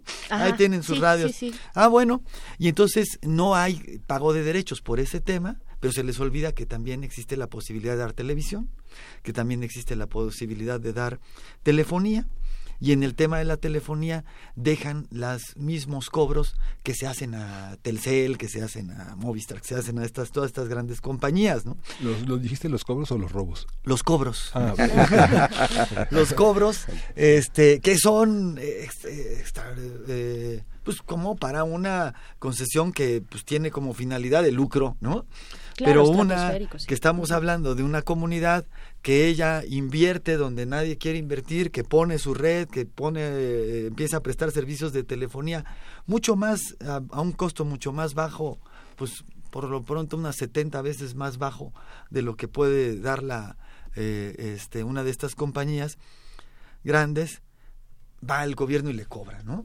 Cuando el gobierno en realidad tendría la obligación de estarlo apoyando, ¿no? Eh, en, en este caso. Claro. Y entonces ahí este, hay un problema, hay un problema grave, hay un consenso, digámoslo así, de que esto no debiera ser así, ¿no? Entre las distintas autoridades, cuando se ha hablado con ellas, dicen, no, pues no se les debería de cobrar o no se les debería de cobrar tanto, pero eh, pues ya va más o menos un año de que empezó este problema y todavía no se ha dado solución, aunque prometen que ya lo van a resolver, porque esto llevaría a un conflicto social. Imagínense que a unas, eh, son 40 mil habitantes, lo que actualmente cubre la red de telecomunicaciones indígenas comunitarias, que a esos 40 mil habitantes le dijeran, ¿sabes qué? Pues ya no vas a tener teléfono, ¿no?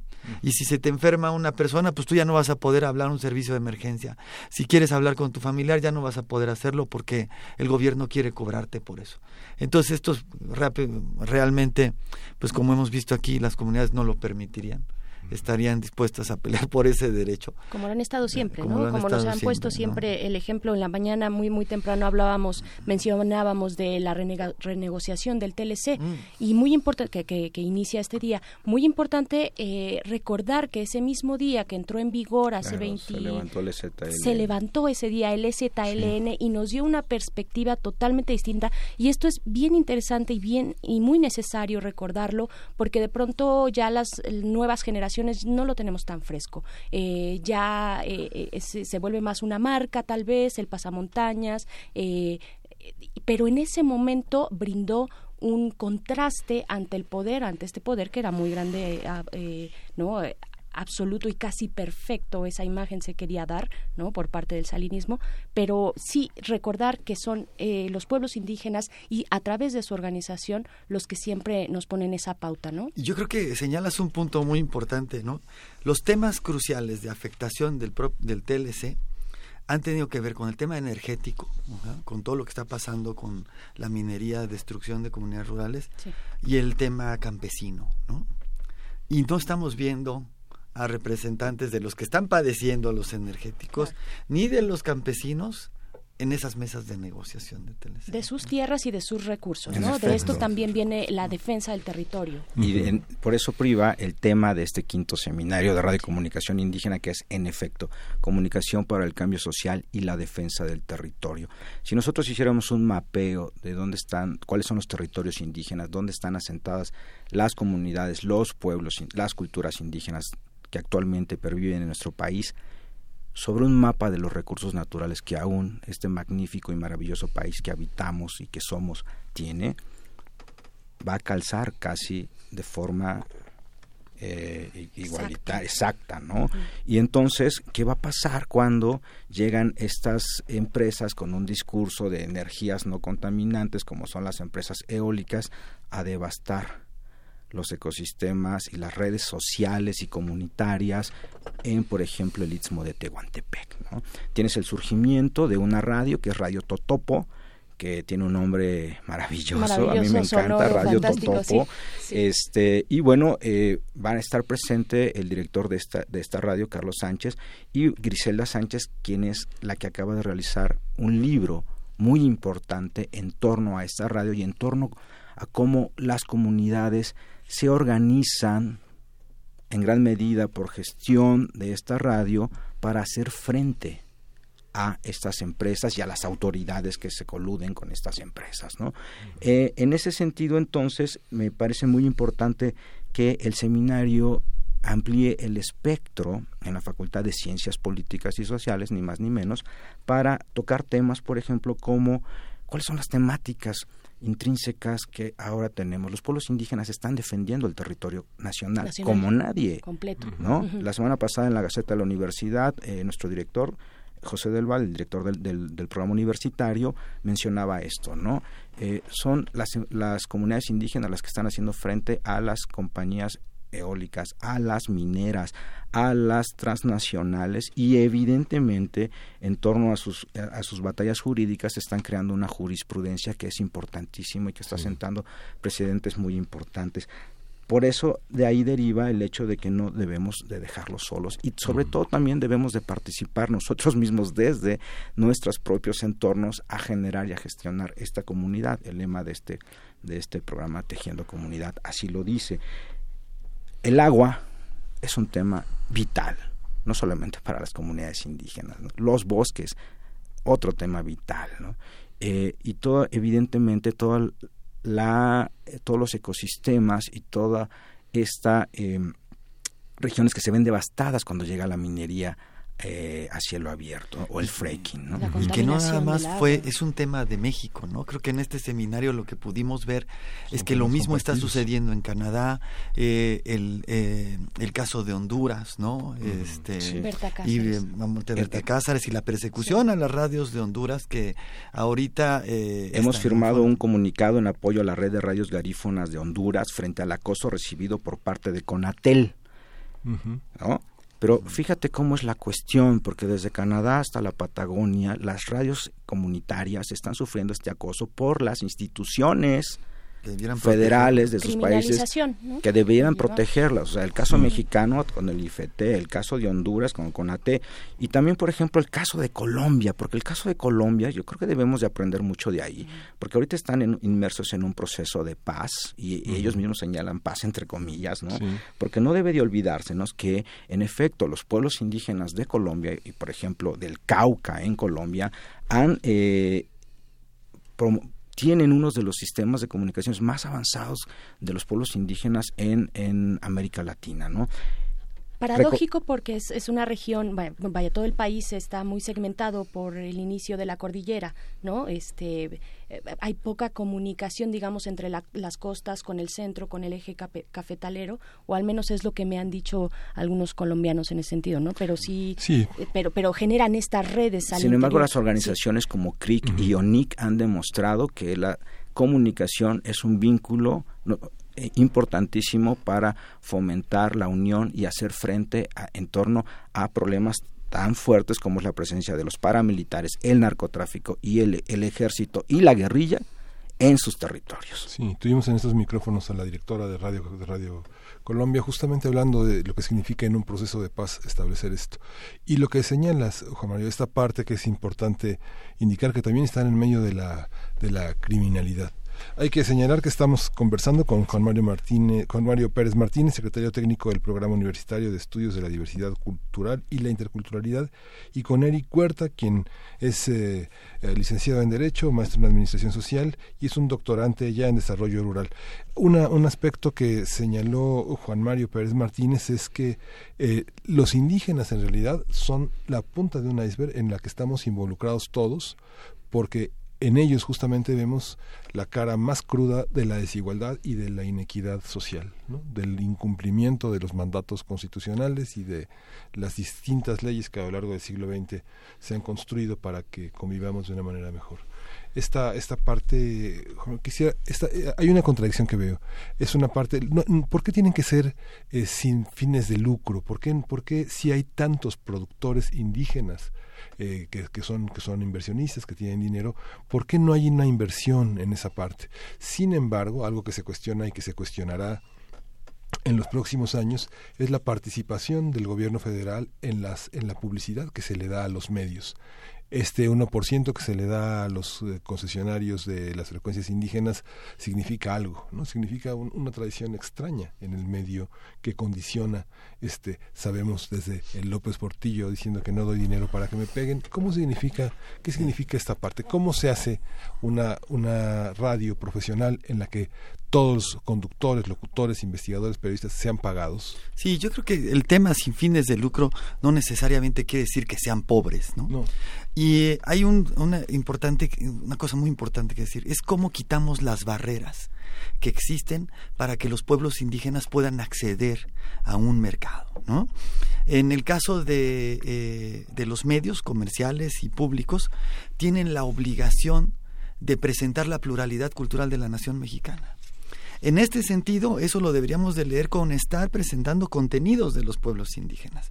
Sin embargo, y esto es algo muy común, a veces eh, paga, por ejemplo, por comprar contenido de la BBC, pero no paga al, al de los pueblos indígenas que también lo transmite, ¿no? O sea, esto... Les hacemos el favor, Este, ¿no? Entonces le hace el favor y bueno, yo te voy a dar Un aquí, pero ahí muy- al otro le pagas y a este no. ¿no? Pues tendría que empezar a pagársele a los dos.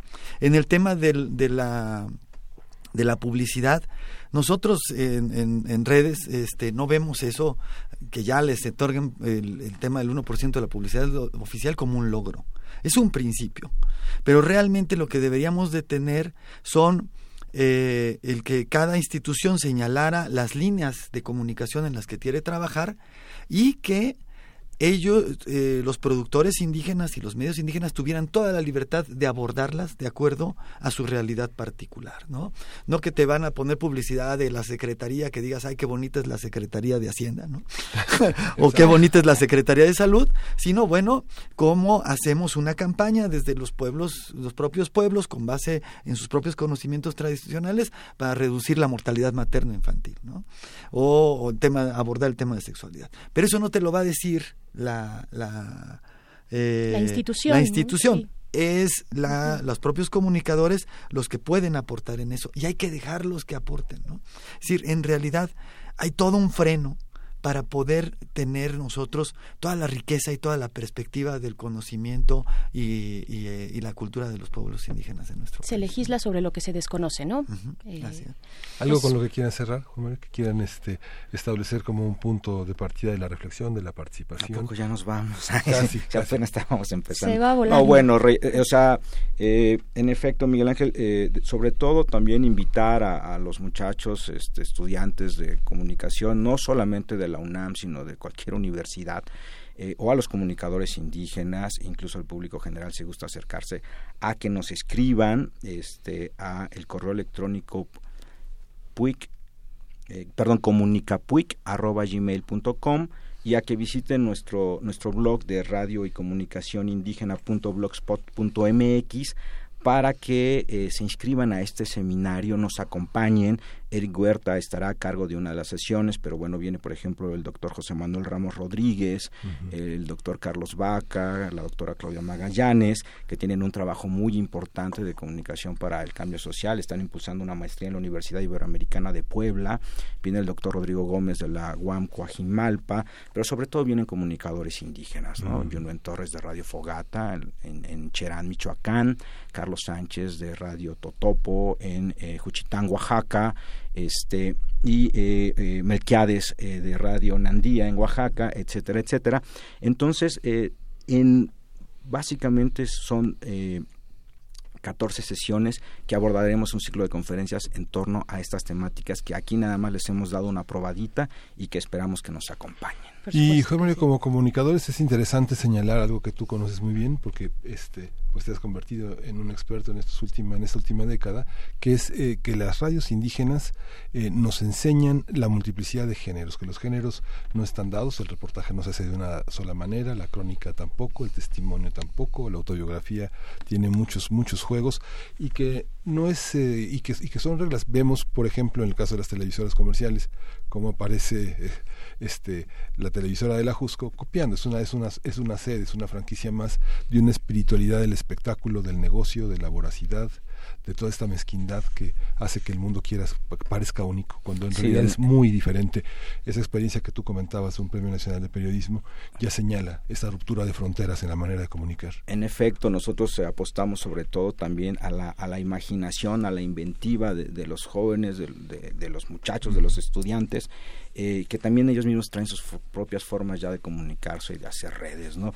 Eh, hace 20 años que asistíamos a este tipo de, de- eventos, de foros, pues digamos, eh, comparados con ahora, se nota el cambio generacional, se, no, se nota el cambio en el manejo de las tecnologías, estamos asistiendo ya, creo yo, a una tercera eh, generación de comunicadores indígenas, ¿no? Que más allá de que hayan sido formados en universidades, eso quizás sea lo de menos, tienen la capacidad para poder reflejar muy bien y articular un quehacer comunitario en torno eh, a sus proyectos de comunicación, ¿no? Porque no se nos debe olvidar que eh, básicamente estos eh, asuntos es cómo, cómo pueden aprovechar los recursos de cooperación y cómo pueden aprovechar eh, toda la, la demanda eh, y articular la demanda de las asambleas comunitarias en torno a un proyecto de comunicación y de organización social para el cambio y el desarrollo. Una cosa muy importante ahorita que parece que se abrieron licitaciones de televisión y que vamos a tener mucho más canales, eso no significa mayor pluralidad. Sí,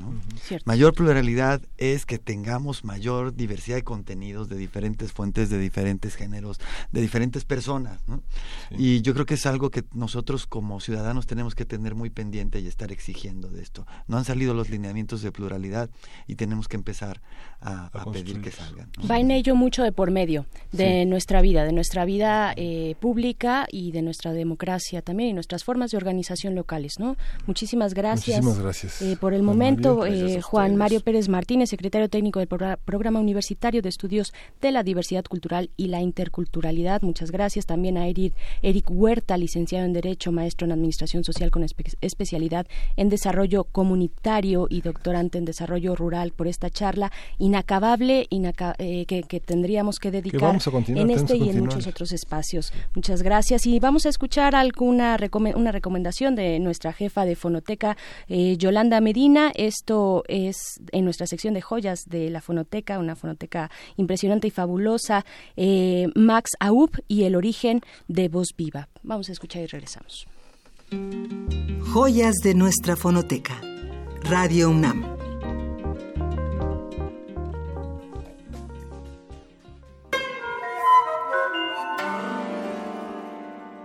Sigamos con nuestras joyas.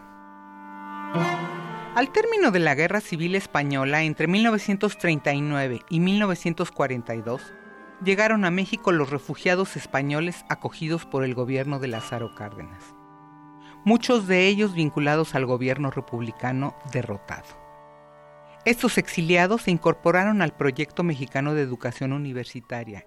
Radio UNAM se vio reforzada con la presencia de Pedro Bosch Gimpera, Juan Comas, Jesús Baligay, Agustí Bartra, Ertze Garamendi, Adolfo Sánchez Vázquez, Luis Ríos, Tomás Segovia, Luis Jiménez de Azúa, Joaquín Casaldero y de los actores que formaron parte de nuestra compañía, Ofelia Guilmain, Rafael Llamas, Augusto Benedico, Pin Crespo, Magda Donato, Mercedes Pascual, Antonio Pasí, entre otros.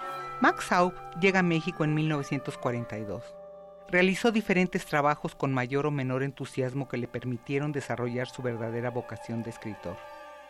Es él quien le propone a Jaime García Terrés crear la serie de Voz Viva de México. Produce, hace adaptaciones y escribe radioteatros para Radio UNAM.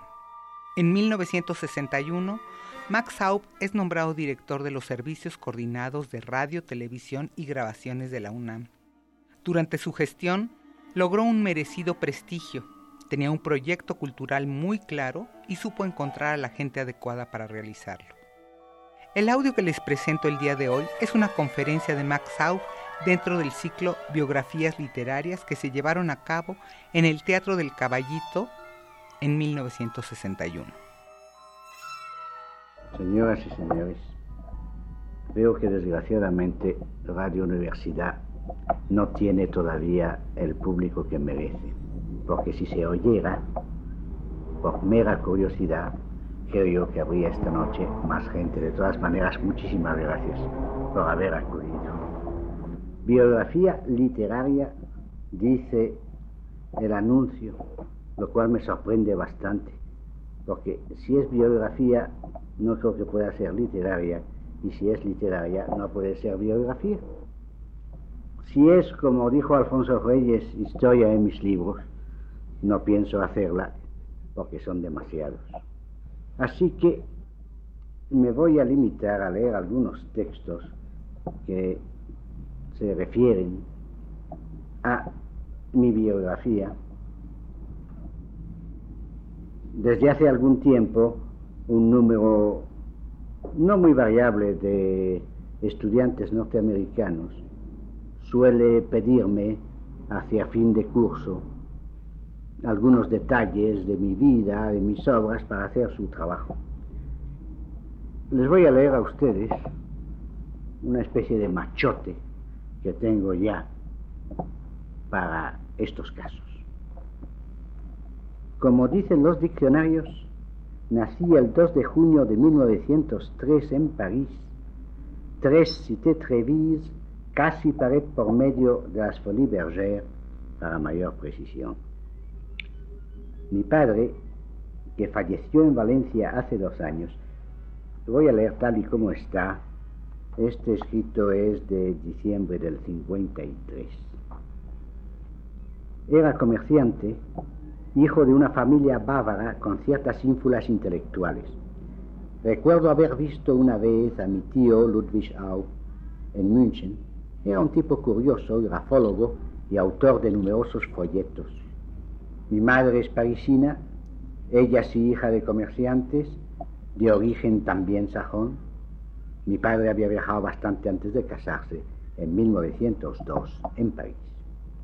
Sus negocios le habían llevado ya hacía años a España. Mi madre, con aficiones artísticas, fue compradora en París de una casa de antigüedades de München. Vivíamos cómodamente, 73 Faubourg Poissonnière, en la planta baja una librería. Desde que tengo uso de razón, nada me ha atraído tanto. Aprendí a leer en Los Miserables. El entierro de Hugo es el primer recuerdo imborrable de mi madre. Joyas de nuestra fonoteca. Radio UNAM. Ya regresamos aquí a Radio UNAM después de esta participación de Yolanda Medina, jefe de Fonoteca. Eh, y tenemos en la línea a Valeria Palomino, ella es curadora del Festival Impulso, que presenta Cultura UNAM del 11 al 26 de agosto y nos va a hacer esta invitación, algo eh, muy esperado este festival. Eh, querida Valeria, muchas gracias, buenos días. Hola, buenos días, muchas gracias a ustedes, gracias por la invitación. Es un festival que deja huella por su transversalidad, por su capacidad multidisciplinaria y por el, el gran alcance que tiene en su concepto. ¿En qué consiste, Valeria? Eh, es un festival, como bien dices, con una finalidad de que las artes escénicas convivan con, con fluidez y con mucha elocuencia. Eh, estamos hablando de danza, música, teatro, ópera, y, y, y lo interesante es justamente eso, la colaboración entre las artes escénicas eh, para lograr eh, una expresión y una comprensión quizá del mundo más completa. Claro, y por parte de la ópera, que es una disciplina tan celosa, diría yo, de su tradición, de su propia tradición, se abren nuevas posibilidades también, ¿no? Que puedan sorprender a- al público desde otras aristas.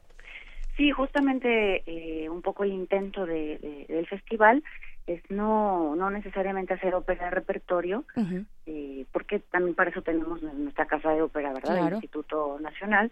Y por otro, eh, generar quizá reflexiones acerca de los nuevos formatos y el lenguaje de la ópera y cómo ha evolucionado, es, especialmente en los últimos 100 años, ¿no?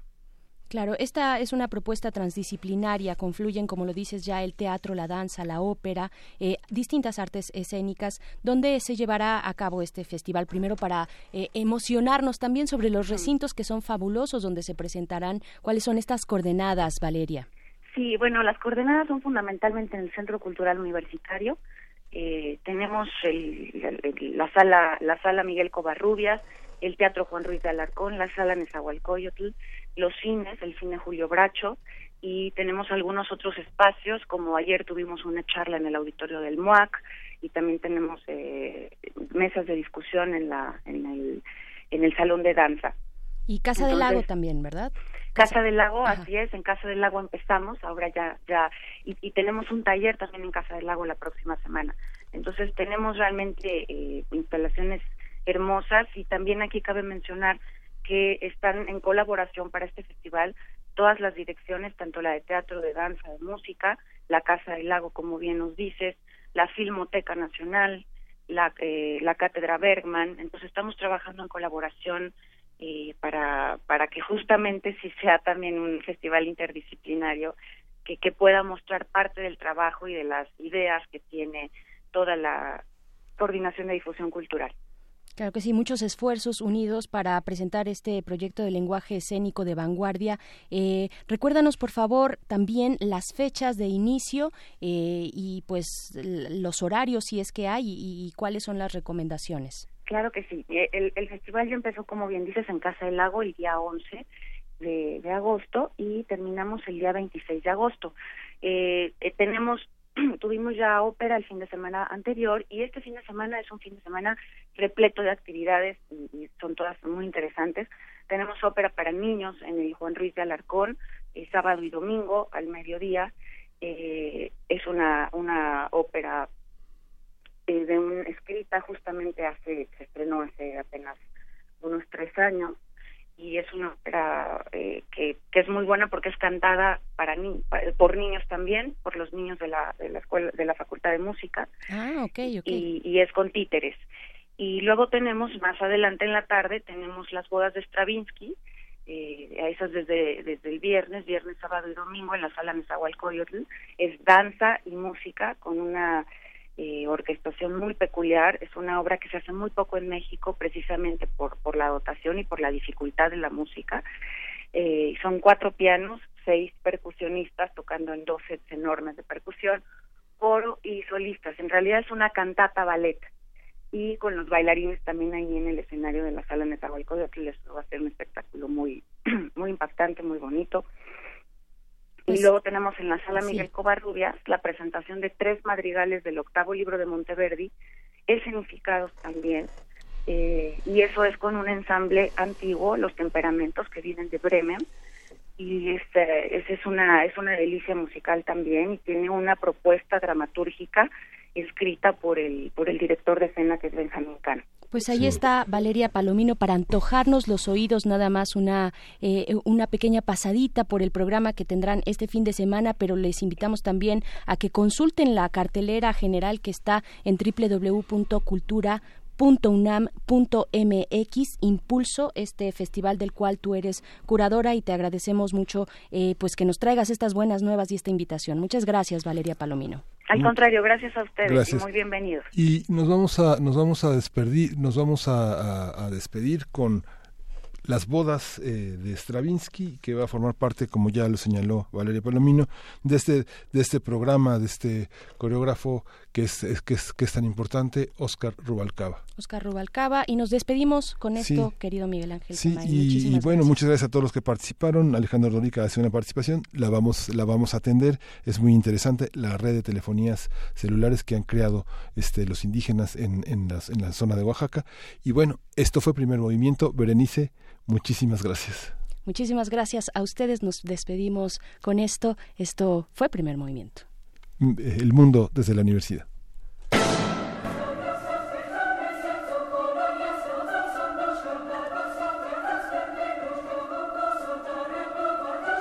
Muy buenos días amigos de Primer Movimiento. Yo soy Oscar Huarcaba Pérez. Soy el coreógrafo y el director escénico de una obra maravillosa que no se pueden perder. Es parte de este estupendo festival Impulso que se está organizando ahorita en el Centro Cultural Universitario.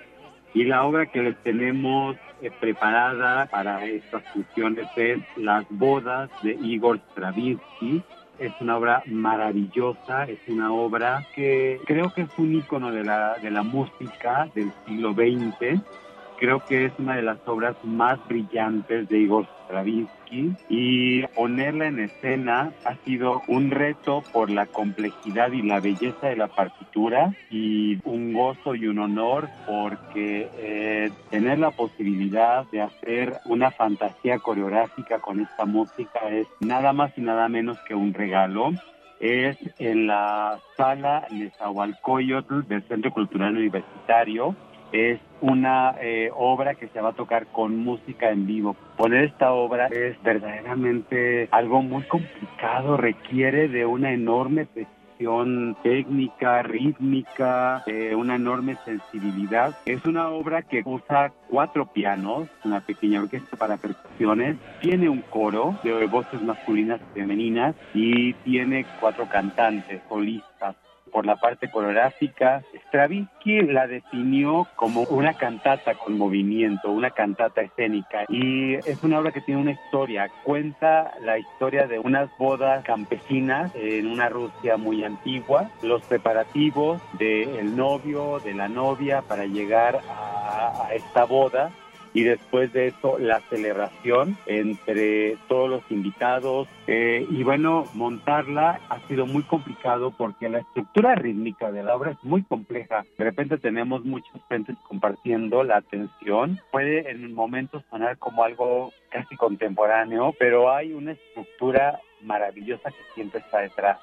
Estamos compartiendo el programa con otra obra y es un Vermis de Monsalvage tiene unas armonías muy extrañas, muy bellas, muy contemporáneas, y a veces parece que más bien estamos echando jazz o rock. Y bueno, es un programa muy, eh, muy compacto, de mucha calidad.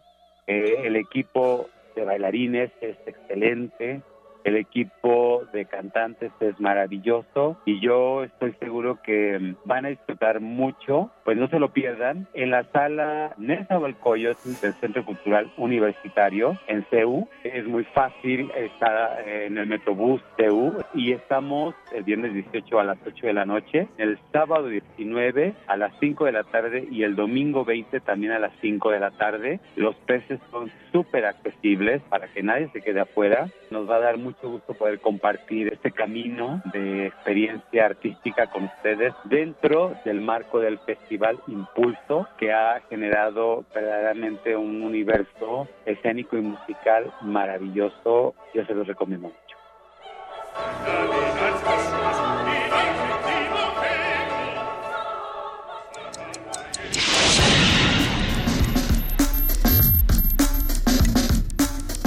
Radio UNAM presentó Primer movimiento. El mundo desde la universidad.